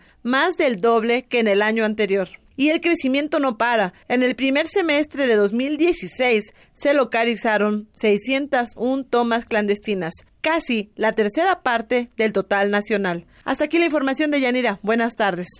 Gracias, Ruth. Bueno, pues fuertes y graves cifras que se dan a conocer en esta información, cuántos ductos que han sido ordeñados y, bueno, todas las pérdidas que hay, por supuesto. Vamos a, ya tengo en la línea telefónica al periodista Ernesto Aroche, como le digo, periodista y co-director del medio digital independiente Lado B de Puebla y además colaborador de varios medios de comunicación. ¿Qué tal, Ernesto? ¿Cómo estás? Buenas tardes. Deyanira, buenas tardes. Saludos, saludos a tu auditorio. Gracias. Bueno, Ernesto, pues platicar contigo sobre el robo de combustible. Sobre todo se disparó con el gobierno anterior de Rafael Moreno Valle.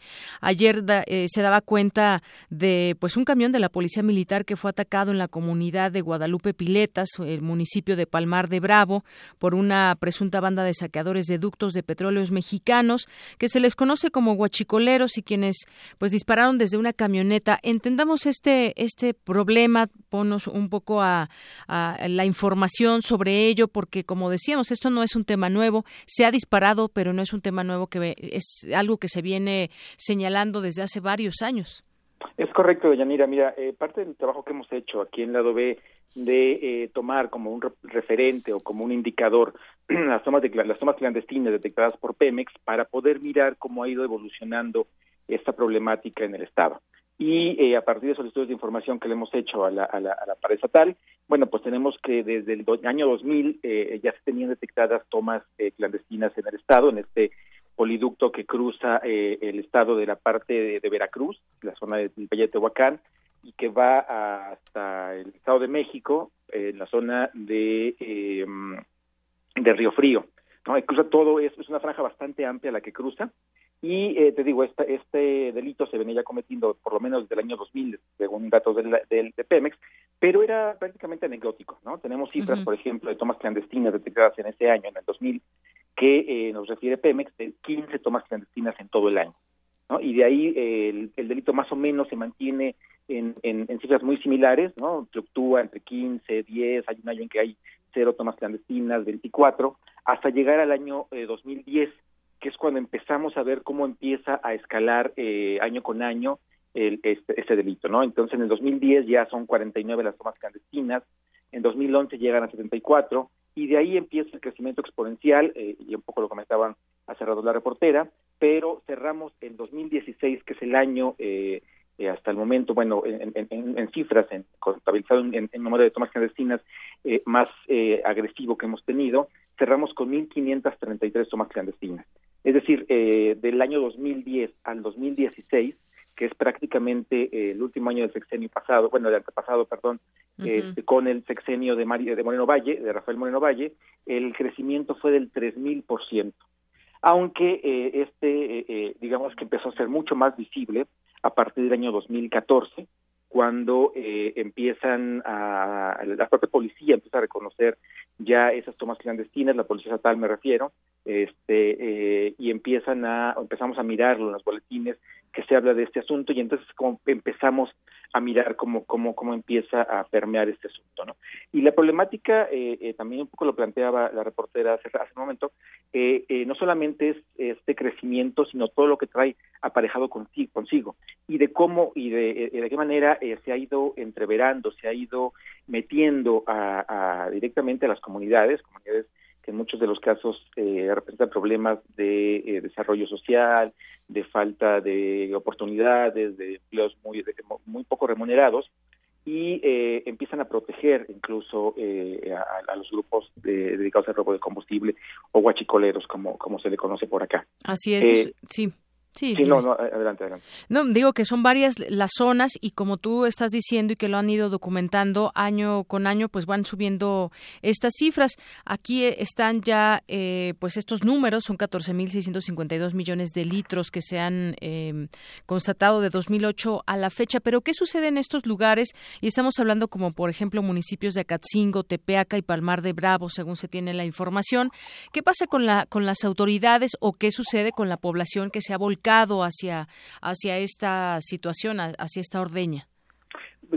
Como te decía, sí se ha, metido en, la piel prácticamente de la región. Eh, vemos también ya un crecimiento en términos de la cultura en torno al huachicol, ya se habla por ahí de un santo niño huachicolero, ya hay eh, cantantes que están haciendo corridos, eh, huachicorridos se les llama, en fin, eso nos demuestra que efectivamente se está metiendo en, en, la piel. Eh, hablaba el, especialista que, entrevistaron de una nación eh, este, emergente, efectivamente, bueno, si lo vemos como un asunto cultural emergente, donde todo está siendo tocado por el huachicol, ¿no? Y que eh, además, bueno, pues como te digo, se, se, vuelve una suerte de motor económico, incluso, incluso eh, diputados de la región con los que hemos platicado para, para ir documentando ese tema, es lo nos han dicho, pues, que efectivamente es un motor económico porque las condiciones sociales no les no les permiten o no les dan eh, otro tipo de oportunidades. Entonces ven el huachicol como una posibilidad de, eh, de crecer ¿no?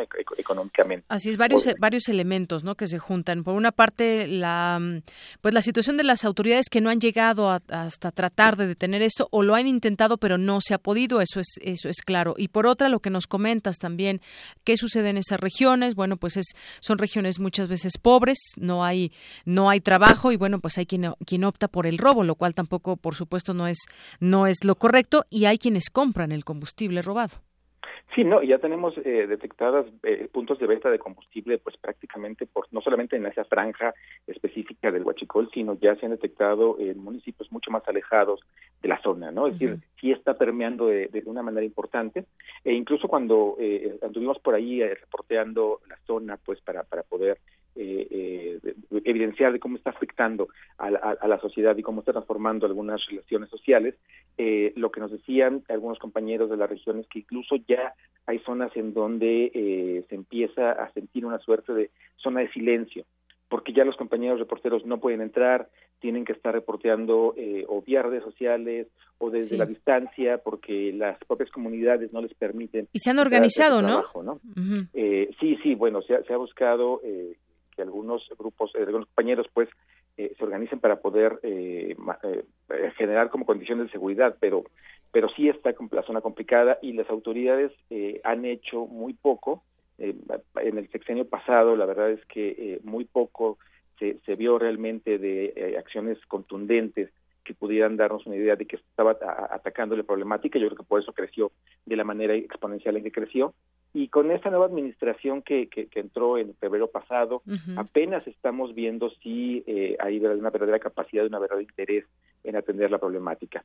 Eh, aunque, eh, bueno, lo que sí vemos también es que a partir de febrero, de este cambio que se dio gubernamental, se, se, dispararon muchas problemáticas que, que, que, a lo mejor no eran tan visibles en previo al cambio de gobierno, pero que eh, ahora están están mirándose como lo que vimos hace unos días de esta agresión de grupos a, organizados del crimen organizado a eh, el convoy militar, no, incluso secuestro de policías que terminan ejecutados y sus cuerpos son tirados en Veracruz porque está muy cerca de la vecindad con ellos y que da como resultado al final, bueno, la detención de presidentes municipales de la zona. Así es, cambio de gobierno Ernesto Aroche, pero también está, pues obviamente, el incremento a las gasolinas desde inicio de año y cómo ha venido dándose. estos precios que tenemos ahora, pues son, la Magna cuesta 15.85, 17.62 la Premium, 16.83 el diésel. ¿A cuánto lo venden? Eh, ¿A cuánto venden el litro y pues eh, cuánto se ahorran en un tanque por, para darnos cuenta cuál es la magnitud lo que trata de ahorrarse la gente. ¿En cuánto tienes información de cuánto venden el litro robado? Pues varía, sí, varía. claro, varía dependiendo de la zona, qué tan cerca estés de, de la zona donde se está eh, extrayendo ilegalmente el combustible, la puedes encontrar 5 o 6 pesos el litro hasta, bueno, en la zona... Eh, menos, de, mucho menos de la mitad.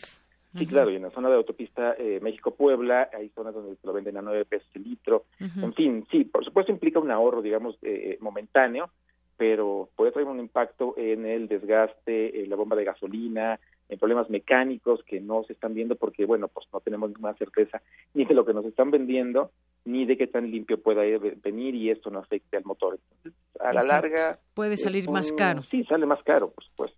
Bien. Bueno, pues ahí está ese problema y el llamado este el triángulo rojo, ¿no? Que son estas estas zonas donde se han eh, se han dado a conocer estas ordeñas de ductos y este robo de combustible.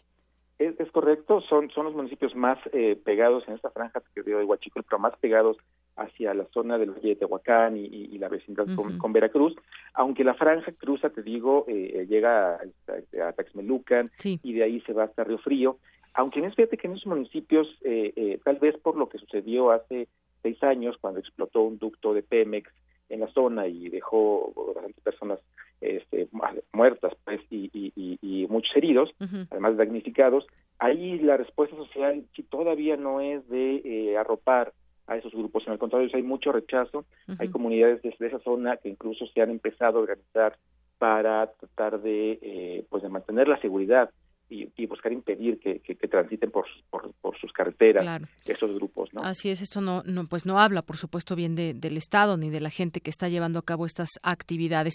Pues Ernesto Aroche, me ha dado mucho gusto platicar contigo, que nos amplíes más sobre este tema, tú que pues lo estás viviendo mucho más de cerca y en las carreteras, la gente que viene de otros estados, pues pasa, hace estas breves visitas y se va pues eh, con una compra de gasolina más barata, pero como explicabas a la larga que puede salir más caro para para todos, no solamente para, para quien eh, de momento llena un tanque, sino también para pues muchas cosas que tienen que ver con, con la economía, por ejemplo, y, el precio de los combustibles y, muchas otras cosas. Pero bueno, muchas gracias, Ernesto. Un saludo, Yanui, aquí, aquí andamos. Gracias, hasta luego. Hasta luego. Buenas tardes, Ernesto Aroche, periodista y codirector del medio digital independiente Lado B de Puebla. Y justamente le preguntamos a usted cree que el elevado costo de la gasolina justifica el robo de gasolinas en los ductos y esto fue lo que nos respondieron.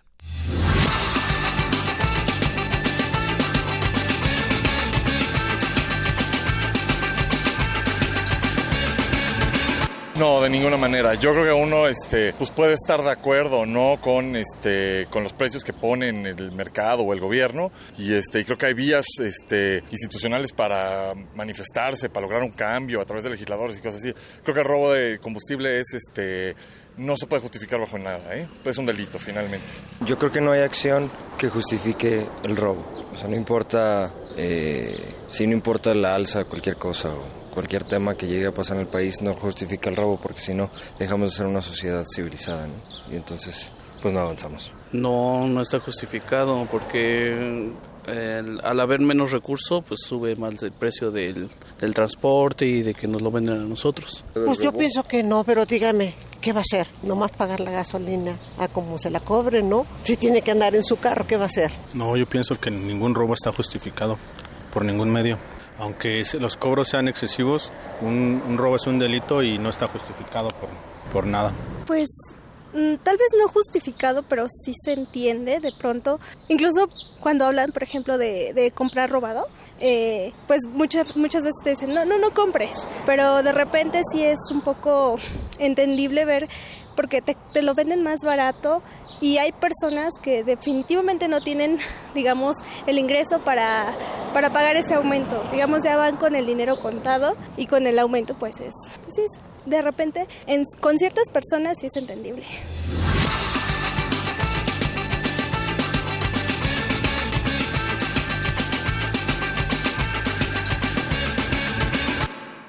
Bueno, pues usted también coméntenos a través de nuestras redes sociales qué opina sobre este tema, si se justifica o no esta cultura guachicolera.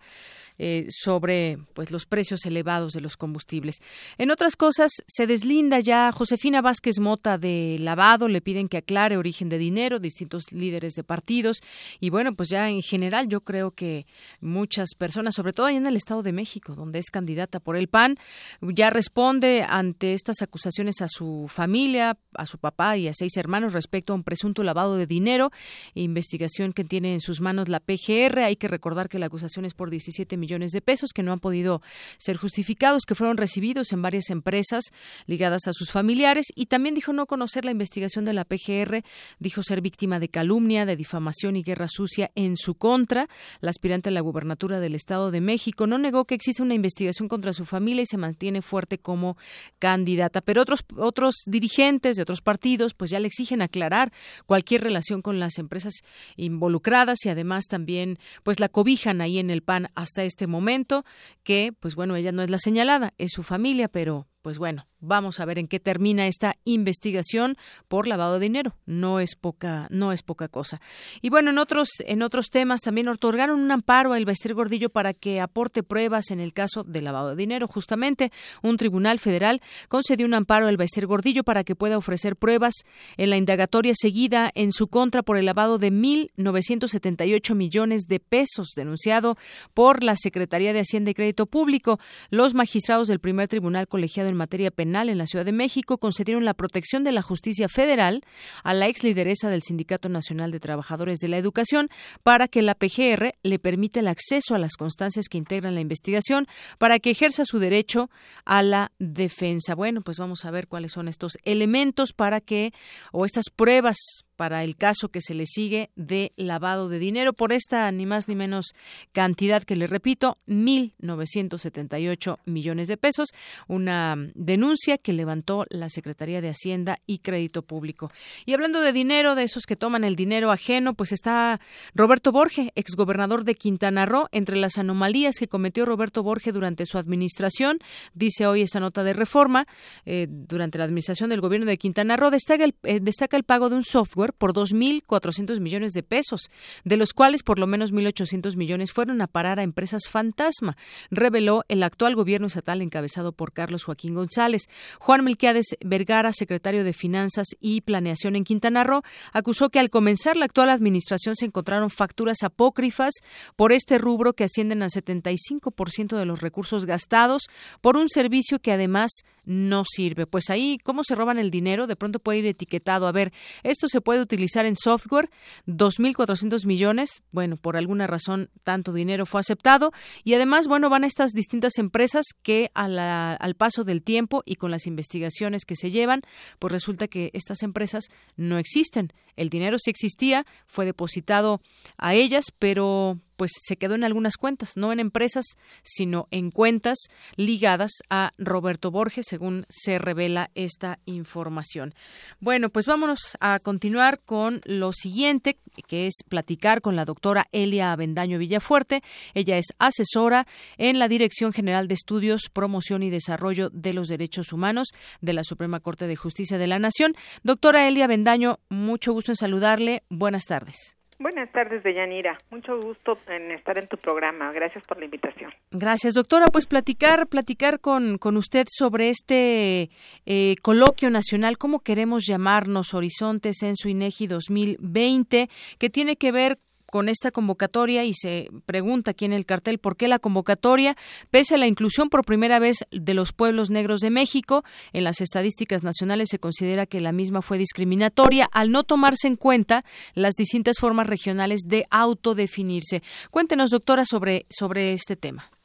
Mire, eh, los pueblos negros que están asentados principalmente en Guerrero, Oaxaca, Veracruz y una parte en Coahuila, como pueblos, no como personas en, en lo individual, este, no están incluidos en ninguna legislación, no están reconocidos como eh, parte del, del entramado legal de México. Sin embargo, eh, hay varios grupos sociales que se han organizado para su reconocimiento constitucional, entre ellos la Organización Púrpura y la Organización África, y han hecho junto eh, con la UNAM varios esfuerzos para visibilizar a los pueblos negros. A partir de ello, eh, el INEGI, eh, en un intercambio institucional, eh, hizo que se incluyera la pregunta sobre los pueblos negros en eh, la reciente encuesta intercensal del 2015. Y aquí hubo la posibilidad de que se identificara a 1.381 personas, digo, un millón 381 mil personas que representan el 1.2% de la población. Sin embargo, eh, en muchos lugares la pregunta que se hizo se refería a las personas como afrodescendientes o afromexicanos y muchos de, de las personas eh, que tienen reconocida su identidad negra quieren eh, que sean considerados conforme a su propia autoascripción. Esta es la percepción de discriminación que existe, porque ya hay de por sí una discriminación estructural en todos los ámbitos de, nuestro país en relación a eh, considerar que las personas eh, por su tono de piel son inferiores y eso es muy muy grave. Esto lo reiteró apenas la UNAM en la reciente encuesta nacional de indígenas que hizo en donde considera todavía más del 95% de la población que hay racismo en México. Efectivamente, es un tema del cual también se puede hablar mucho, el, racismo en México, pero entonces estaría esta discusión de cómo, cómo, cómo queremos llamarnos, que además hay una invitación abierta y en el Auditorio Casa de las Humanidades, 17, los próximos 17, y 18 de abril. Hay que inscribirse, la entrada es libre, pero hay cupo eh, limitado. Y bueno, ¿dónde puede la gente obtener más información para que se puedan inscribir a este coloquio? Mire, estamos convocando a que puedan entrar a la página que es www.nacionmulticultural.unam.mx o que puedan eh, solicitar informes al correo autodenominaciones@gmail.com o al teléfono 01951 5163211 extensión 560 que es la oficina de la UNAM en Oaxaca que está directamente relacionada con el tema de los negros. Muy bien, ahí está eh, el tema y la pregunta que así justamente es parte de este coloquio, el, título, cómo queremos llamarnos, eh, Horizontes en su INEGI 2020. ¿Cuál sería dentro de lo que se ha platicado, de lo que, de, de lo más correcto, doctora, cómo se debería de llamar? Digo, finalmente será una, una discusión, pero pues ¿cuál sería el nombre correcto? O ¿Cuáles son los, los nombres que se barajan? Es que ese es el, el, asunto. La Suprema Corte de Justicia ha determinado que la autoascripción es un, un derecho que tienen todas las personas y que implica que a partir de que uno se identifica con una identidad cultural específica, tiene derecho a que se le, se le proteja de, con esa identidad. En ese sentido, la autoascripción es lo más importante y ya hay muchas, es decir, pueden ser llamados afrodescendientes, afromexicanos, afromestizos, afromixtecos. Y son guerrerenses, oaxaqueños, veracruzanos. Son mexicanos. Exacto, Hay en todo el país, pero lo importante aquí es el reconocimiento de su diferencia cultural y también hacer un lado la discriminación a partir de visibilizar sus derechos. Muy bien. Bueno, pues ahí está abierta la invitación a este coloquio nacional. Yo le agradezco mucho, doctora Elia Bendaño, que haya estado con nosotros. Muchísimas gracias, Deñanira. Hasta luego.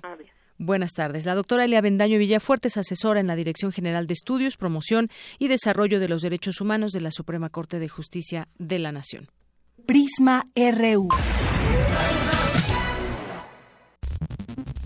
Global RU. Vámonos contigo, Eric Morales. Buenas tardes. Buenas tardes, Yanira. ¿Cómo estás? Muy bien, muchas gracias. Adelante. Pues vamos a iniciar con la información internacional de este martes con nuestras breves internacionales. El Parlamento escocés aprobó negociar con Londres un nuevo referéndum de independencia. La canciller alemana Angela Merkel festejó la victoria de su partido Unión Demócrata Cristiana en las elecciones regionales de Alemania. Por supuesto, hemos hablado sobre el resultado de ayer y la lección por aprender es que en los siguientes seis meses tenemos mucho trabajo que hacer. Los desastres y catástrofes naturales en 2016 provocaron daños por un valor de 175 mil millones de dólares alrededor del mundo, reveló la aseguradora Swiss Re. El secretario general de la Liga Árabe, Ahmad Abul Gait, anunció que se espera que la delegación palestina presente un nuevo plan para resolver el conflicto con Israel. El ministro de Agricultura de Brasil, Blairo Maggi, aceptó que la imagen de su país fue afectada por el escándalo de carne adulterada. Nuestra imagen fue muy atacada en los últimos días. Los comentarios hechos fueron muy ruines. Y también no podemos olvidar que nuestros competidores, aquellos que quieren tomar nuestros lugares, están aprovechando este momento de fragilidad para poder conquistar y hacer que los mercados sean mejores para ellos que sean dirigidos a ellos. El gobierno de Venezuela denunció acciones injerencistas contra su país ante la Organización de Estados Americanos. Habla la canciller venezolana Delcy Rodríguez. Venezuela ha solicitado con satisfacción un consejo permanente el día de hoy, justamente para aclarar y denunciar las graves acciones injerencistas que desde esta organización vienen acometiendo tanto su secretario general como una facción minoritaria de algunos países de nuestra región. Allí escuchamos información de los cinco continentes y bueno, en otro tema, el presidente Donald Trump firmó, firmó este martes una orden ejecutiva con la que suprime políticas medioambientales contra el cambio climático que había impulsado el expresidente Barack Obama. Recordemos que durante su campaña presidencial, Trump se dijo escéptico del cambio climático y aseguró que es un fraude inventado por los chinos para detener la productividad de las empresas estadounidenses Trump iniciará una reevaluación del plan de energía limpia que limita las emisiones de gases invernadero en las plantas eléctricas que se alimentan de carbón, de carbón en Estados Unidos. El decreto rescindirá al menos seis medidas de la era Obama destinadas a frenar el cambio climático y la regulación de las emisiones de carbono. Los límites actuales habían sido establecidos por Obama con el objetivo de reducir las emisiones un 30% para 2030 2030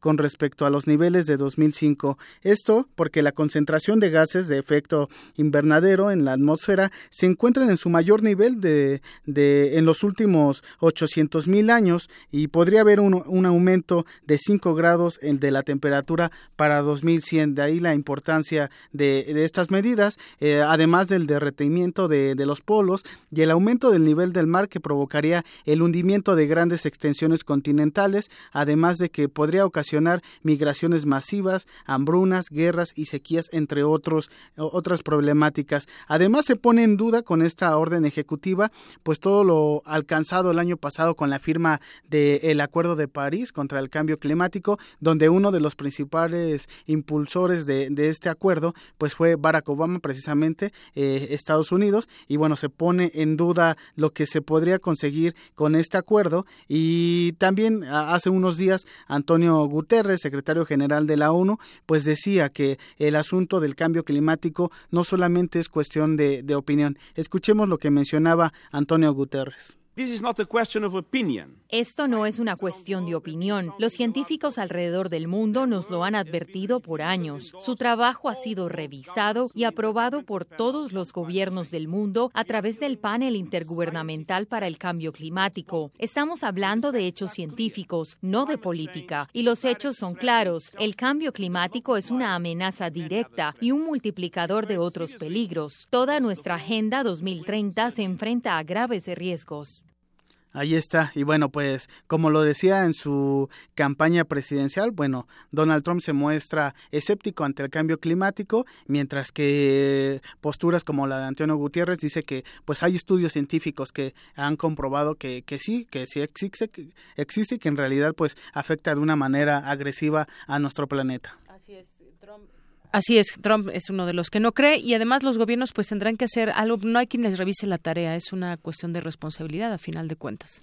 Así es. Y bueno, pues en, otra información, Jeff Sessions, fiscal general de Estados Unidos, advirtió ayer que los lugares que no colaboren en tareas de, detención y deportación de indocumentados, conocidos como ciudades santuarios, perderán los fondos federales. Esto quiere decir que se habla que, de, que la administración de Donald Trump detendría un apoyo económico de 4.100 millones de dólares. Sessions afirmó que la medida ayudaría a evitar que criminales peligrosos estén en las calles, sin sin embargo, los demócratas han señalado que esto continúa con el acoso que sufren las familias de inmigrantes y además atenta contra sus derechos humanos. La doctora, la doctora Cecilia Imas, académica de la Facultad de Ciencias Políticas y Sociales del UNAM, coincidió con esta postura demócrata y dijo que la iniciativa atenta contra las familias allá en Estados Unidos pero la gente que ya tiene sus vidas armadas allá son son personas útiles a la comunidad, están dejando familias, esto haría es una desunificación familiar, lo que ha venido haciendo desde hace unos 15 años, es desunificación familiar eh, y atentado contra derechos humanos. En Estados Unidos les importa muy poco derechos humanos, ellos hablan de derechos civiles y todo está asegurado en la Constitución siempre y cuando tú seas eh, un ciudadano totalmente documentado. Además, agregó que esto es parte de la lucha personal que sostiene Donald Trump contra los mexicanos y musulmanes. Entonces hemos visto lo que están haciendo con dos grupos en especial que ha, que lo ha puesto en su en su blanco de ataque que son mexicanos que para él es mexicano entra prácticamente cualquier persona de piel morena y musulmanes por una cuestión religiosa y justamente son los países que donde no han venido los terroristas es donde está atacando porque son países más débiles y hay poca relación de Estados Unidos económica con ellos, ¿no? Eh, pues esta tensión la vamos a seguir incrementando y la lucha se sigue dando y se, se seguirá dando bueno, esta iniciativa tendrá que pasar por el Congreso y ahí se espera que el Frente Demócrata pues evite que, que, se apruebe. Y finalmente nos vamos a Europa donde el presidente del gobierno español, Mariano Rajoy, anunció este martes una inversión eh, en Cataluña por, valor, por un valor de 4.200 millones de euros durante la actual legislatura. Lo que quiere decir es que se invertirá en la infraestructura, además de que invitó a terminar con aventura, aventuras empobrecedoras. Esto al referirse a las intenciones de varios grupos catalanes de independizarse de, de España y bueno, eh, posturas como las de Pablo Iglesias, quien es líder eh, de, de, Podemos, del partido español Podemos, pues han dicho que es un intento de comprar pues eh, algunos grupos que se encuentran en las cámaras de, de, de, Cataluña para evitar así que se haga un referéndum de independencia y que bueno se consume la salida de, de Cataluña de España. Y bueno, hablando de, separaciones, recordemos que finalmente, pues en, en algunas horas eh, inicia formalmente el Brexit en el Reino Unido y bueno, se activa el artículo 50 del Tratado de, de, Lisboa, donde se iniciará pues la salida de la Unión Europea de la isla. Muy bien, pues muchas gracias, Eric. Tendremos más información el día de mañana. Claro que sí, hasta mañana. Prisma RU.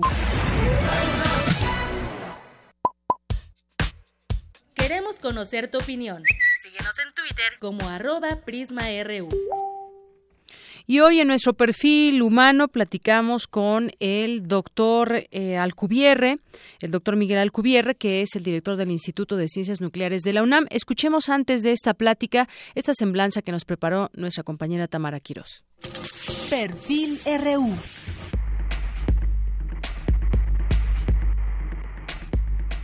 Miguel Alcubierre es licenciado en física y maestro en ciencias por la Facultad de Ciencias de la UNAM. Además, cursó el doctorado en física en la Universidad de Gales en Cardiff, Reino Unido.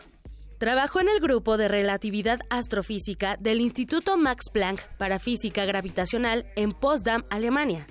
Es miembro del Sistema Nacional de Investigadores Nivel 3 e investigador titular C de tiempo completo en la UNAM. Entre las distinciones que ha recibido destacan la Medalla al Mérito en Ciencias 2009, otorgada por la Asamblea Legislativa del Distrito Federal, y el reconocimiento Mentes Quo Discovery 2011 en el área de Mente Universo. Es autor de 44 publicaciones en revistas indizadas con arbitraje, 17 en memorias in extenso de congresos, tres capítulos en libros y un texto de relatividad numérica editado por Oxford University Press. Sus líneas de estudio se centran en el área de la relatividad numérica y la simulación de fuentes de ondas gravitacionales, en particular la colisión de dos agujeros negros. Ha desarrollado técnicas matemáticas relacionadas con la estabilidad de las ecuaciones de evolución de la relatividad general, así como técnicas para la elección de sistemas de coordenadas. Actualmente se desempeña como director del Instituto de Ciencias Nucleares de la UNAM. Este es el perfil humano del doctor Miguel Alcubierre Moya.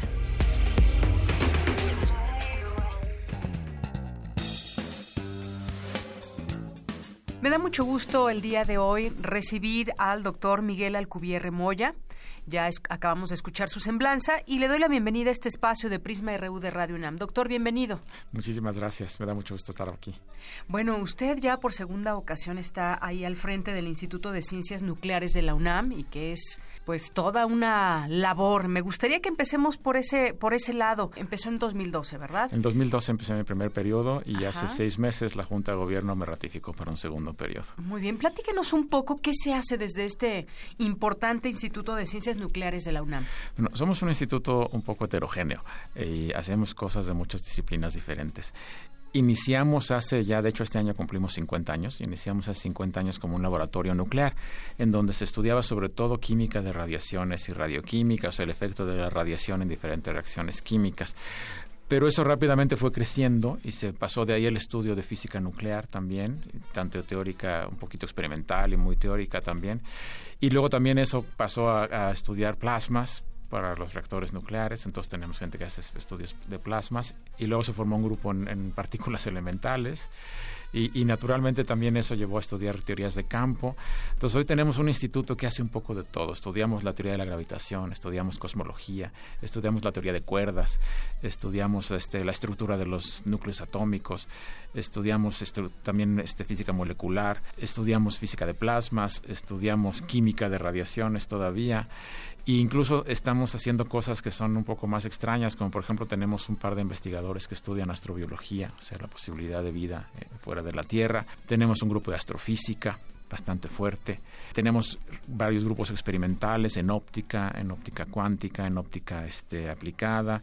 Tenemos un grupo experimental en detectores de partículas elementales este, que trabaja en colaboración, por ejemplo, con el, acelerador de, hadrones en, Ginebra, el, LHC. Tenemos una persona que estudia la posibilidad de vida en Marte y trabaja en colaboración con la NASA, este, con la sonda Curiosity que está en este momento allá. Entonces realmente es un instituto muy, muy heterogéneo. Es de alguna manera un, segundo instituto de física, si quieren, pero hacemos física muy fundamental, pero a la vez hacemos química, entonces también estamos muy relacionados con el Instituto de Química en algunas áreas el nombre ya nos queda chico, porque dice Instituto de Ciencias Nucleares, pero en realidad eso solo es un pedazo de lo que hacemos. Pero pues es muy difícil elegir un buen nombre, entonces lo hemos dejado por razones históricas, pero nos hemos vuelto realmente un instituto muy interdisciplinario. Así es, es un instituto que desde sus orígenes, eh, ahí en la UNAM se ha distinguido por realizar investigaciones científicas de gran calidad en diversas áreas, como bien nos, nos explica. Por ejemplo, ese tema de la posibilidad de vida en Marte es un tema que ha apasionado y que han estudiado muchas personas en ¿En qué momento vamos de, ese, de esas investigaciones? Eso es algo realmente muy apasionante. Ahí tenemos en el instituto al doctor Rafael Navarro, que él de hecho diseñó parte de un experimento que se llama el SAM, que es este análisis de muestras en Marte, pero sus siglas en inglés son SAM. Y este investigador participó en el desarrollo de ese experimento y ese experimento se montó en este robot que está ahorita en la superficie de Marte, el Curiosity. Entonces el doctor Navarro está en contacto continuamente con la NASA, viaja a la NASA una vez al año, se queda a veces varios meses para tomar los datos que vienen de ahí y es uno de los colaboradores principales de la NASA fuera del, de Estados Unidos, ¿no? En este caso en México. Y este robotito pues lleva ya cuatro años y pico, este, cuatro años y fracción, rondando la superficie de Marte y estudiando rocas y buscando ver si hay materia orgánica, ¿no? a, ver si existe la posibilidad de vida. Entonces, hasta ahora han encontrado cosas interesantes, diferentes tipos de compuestos químicos. Todavía no han encontrado que haya vida, ni evidencias claras, pero han encontrado evidencias claras de que hubo agua en el pasado en Marte agua líquida y eso es, algo que nos permite pensar que tal vez pudo haber vida, aunque sea sencilla. Es algo que continúa y el doctor Navarro realmente continúa en esta investigación. Se va a mandar una segunda sonda, me parece, en tres o cuatro años, igualita a, la, a esta, un robotito muy parecido, también va a participar ahí. Entonces, es una de las cosas en las que estamos más orgullosos en el instituto, de estas grandes colaboraciones internacionales en las que participamos. Así es, y habrá quien diga, bueno, ¿y, y por qué nos interesa saber que hubo o que hay o que puede haber vida en Marte? ¿Hacia dónde nos llevan, por ejemplo, todas estas investigaciones? Yo diría, bueno, para conocer también más de nuestra, de nuestro entorno, de lo que hay más allá y de lo que falta por descubrir, pero es, explíquenmelo. Yo creo que estudiar ciencia en ese sentido, vida en Marte, o estudiar este cosmología, el origen del universo, o estudiar la física de partículas elementales, que es lo que hacemos, nos lleva a entender la naturaleza a fondo, de dónde venimos, cómo funciona el universo. Y eso creo que a la larga es algo interesantísimo y muy importante. Siempre este tipo de estudios más adelante a lo mejor nos llevan a desarrollos tecnológicos, pero creo que no lo hacemos en principio por eso, lo hacemos por entender. Y creo que entender nuestro lugar en el universo es una de las cosas más apasionantes que podemos hacer. Por ejemplo, en el caso de la vida en Marte, entender si hay vida en otros lugares o si la vida en la Tierra es única, yo creo que es una pregunta fundamental y nos da una perspectiva importante sobre nuestro lugar en el cosmos. Si somos únicos o si la vida es muy difícil que se forme en el cosmos, pues entonces tenemos una enorme responsabilidad de mantener la vida en la Tierra como algo único. Si resulta que no es tan, tan raro y que hay vida en otros lugares, pues entonces eso nos va a ayudar a entender por qué, cómo se formó la vida aquí, cuáles son las diferencias. Entonces yo creo que es algo realmente muy, muy importante para entender cómo funciona la vida en la Tierra. Pues me puse a pensar en si habría una manera de utilizar la teoría de la relatividad general de Einstein para viajar más rápido que la luz como lo hacen en los programas de ciencia ficción. En particular en esta serie siempre dicen que utilizan un motor de curvatura que nunca dicen qué quiere decir eso, pero de alguna manera da la idea de que curvan el espacio, quién sabe cómo. Y, la teoría de Einstein justamente nos dice que la gravedad es una curvatura del espacio, pero ahí está muy bien entendido, eso no es ciencia ficción, eso es una teoría física que entendemos muy bien, entendemos las matemáticas de los espacios curvos y entendemos cómo la gravedad produce esta curvatura del espacio. Entonces me ocurrió si había manera de usar esta teoría de Einstein para curvar el espacio de, de alguna forma que nos permitiera viajar más rápido que la luz. Y después de pensarlo un tiempo, sí, se me ocurrió una idea de, cómo hacerlo. La idea está basada en el hecho de que cuando hablamos de que el espacio se curva, la palabra curvatura no es muy exacta. Realmente que lo que queremos decir es que el espacio se deforma. Y hay muchas maneras de deformar el espacio. Por ejemplo, una manera de deformarlo es expanderlo. Eh, sabemos que el universo se expande desde hace casi 100 años, ¿no? la expansión del universo.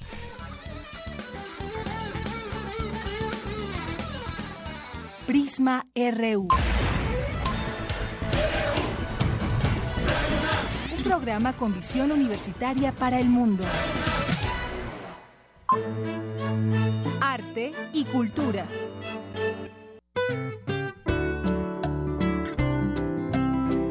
Bueno, ya está aquí con nosotros Tamara, oye, le mandamos su felicitación. Sí, claro, una felicitación y un gran abrazo, porque hoy es su cumpleaños. Al doctor Miguel Alcubierre, felicidades. Precisamente hoy. Deyanira, no podíamos irnos sin esta sección y con una pregunta. ¿Conoces a Martin Scorsese? Sí, el director de cine. Así es, es un cineasta descendiente de inmigrantes sicilianos que nació en Queens, Nueva York, y su estilo de hacer cine es muy particular por una serie de tópicos sobre los que erigió su carrera en el séptimo arte, como la violencia, el retrato del lado pandillero de las calles de su, ciudad de origen, el mundo de la mafia y sobre todo por el tratamiento que da en sus filmes a la fe. con la finalidad de que las personas aprecien su cine y bueno, no solo como entretenimiento, sino en torno a la teoría, la producción, autores y corrientes, dos universitarios nos invitan a un cineclub que proyectará películas de Scorsese dirigido a todo público interesado en expandir su conocimiento sobre el cine en general y cómo analizar las películas. Este ciclo de cine inició el 23 de marzo y se llevará a cabo todos los jueves a las 6 de la tarde, más bien de 6 de la tarde a las 9 de la noche hasta el 4 de mayo en el Centro Cultural Luis Nishizawa, ubicado en el conjunto urbano Bosque Esmeralda en Atizapán de Zaragoza, en el Estado de México. La entrada es libre y, eh, bueno, les había comentado, inició el 23 de marzo, el 30 de marzo se va a proyectar Toro Salvaje, Buenos Muchachos está programado para el 6 de abril, el 27 de abril Los Infiltrados, para finalizar el 4 de mayo con La Invención de Hugo Cabret. Les vamos a compartir la información en redes sociales. Me despido por hoy y les deseo una excelente tarde. Gracias, Amar. Hasta mañana. RU. Vámonos con Isaí Morales. Adelante, Isaí. Pues ya para terminar este día, México cerró su participación en la, en la onceava edición de los Juegos Mundiales de Invierno de Olimpiadas Especiales que se realizaron en Austria. La, de, la delegación mexicana sumó 10 medallas, de las cuales dos fueron de oro, 5 platas y 3 bronces. Además, se tuvo una destacada actuación en hockey al concluir en cuarto lugar y en floorball en, quinto, en el quinto peldaño y los Spurs de San Antonio derrotaron de manera escandalosa a los Cavaliers de Cleveland al finalizar 103 a 74. Kawhi Leonard fue el mejor jugador de los Spurs con 25 puntos, 6 rebotes y 6 asistencias. Esta fue la cuarta derrota en los últimos 6 partidos para los Caps, que perdieron el liderato de la Conferencia del Este a manos de Boston. Y Robert Kraft, dueño de los Patriotas de Nueva Inglaterra, dio a conocer que Tom Brady le aseguró querer jugar seis o siete años más con los Pats. Sin embargo, la duda que surge es, ¿podrá Tom Brady jugar a un buen nivel hasta esa edad? Bueno, pues hay que verlo. Brady entra, entra en 2017 a su temporada 18 con los Patriotas y si alcanza su meta de 6 o 7 años más, destrozaría el récord de servicio en la NFL en poder del expateador de los Leones de Detroit, Jason Hanson, de 21 temporadas. Y bueno, nada más por el, para actualizar el dato, el próximo 3 de agosto, el MVP del pasado Super Bowl, o sea, este, eh, este Tom Brady, cumplirá 40 años. Bueno. Pues ahí está el latito. Gran fiesta hará seguramente. Claro que sí. Gracias, Isaí. nos escuchamos mañana. Hasta mañana.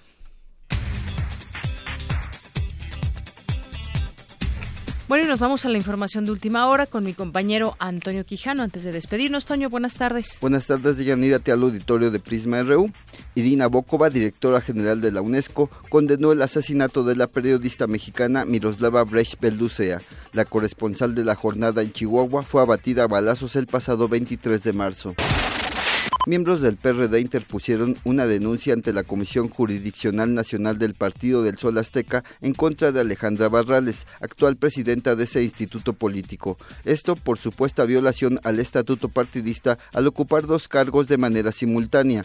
Por lo pronto exigen su separación del cargo y que se nombre a un sustituto a la brevedad. La Confederación de Cámaras Industriales advirtió que ante las fuertes presiones en los costos de producción del sector industrial, en los próximos meses se podría registrar un aumento en los precios al consumidor. Por ello pidió al gobierno presentar y aprobar la Ley General de Mejora Regulatoria, ya que las empresas deben enfrentar altos costos por la sobreregulación que equivale a 655 mil millones de pesos. Esto es 3.16% del PIB de Yanira Auditorio. Hasta aquí el resumen de la segunda hora. Buenas tardes. Gracias, Toño. Muy buenas tardes y gracias a usted por acompañarnos durante esta emisión de Prisma RU. Ya nos vamos. Soy de Yanira Morán. A nombre de todo este equipo, le deseo que tenga buena tarde, buen provecho y hasta mañana.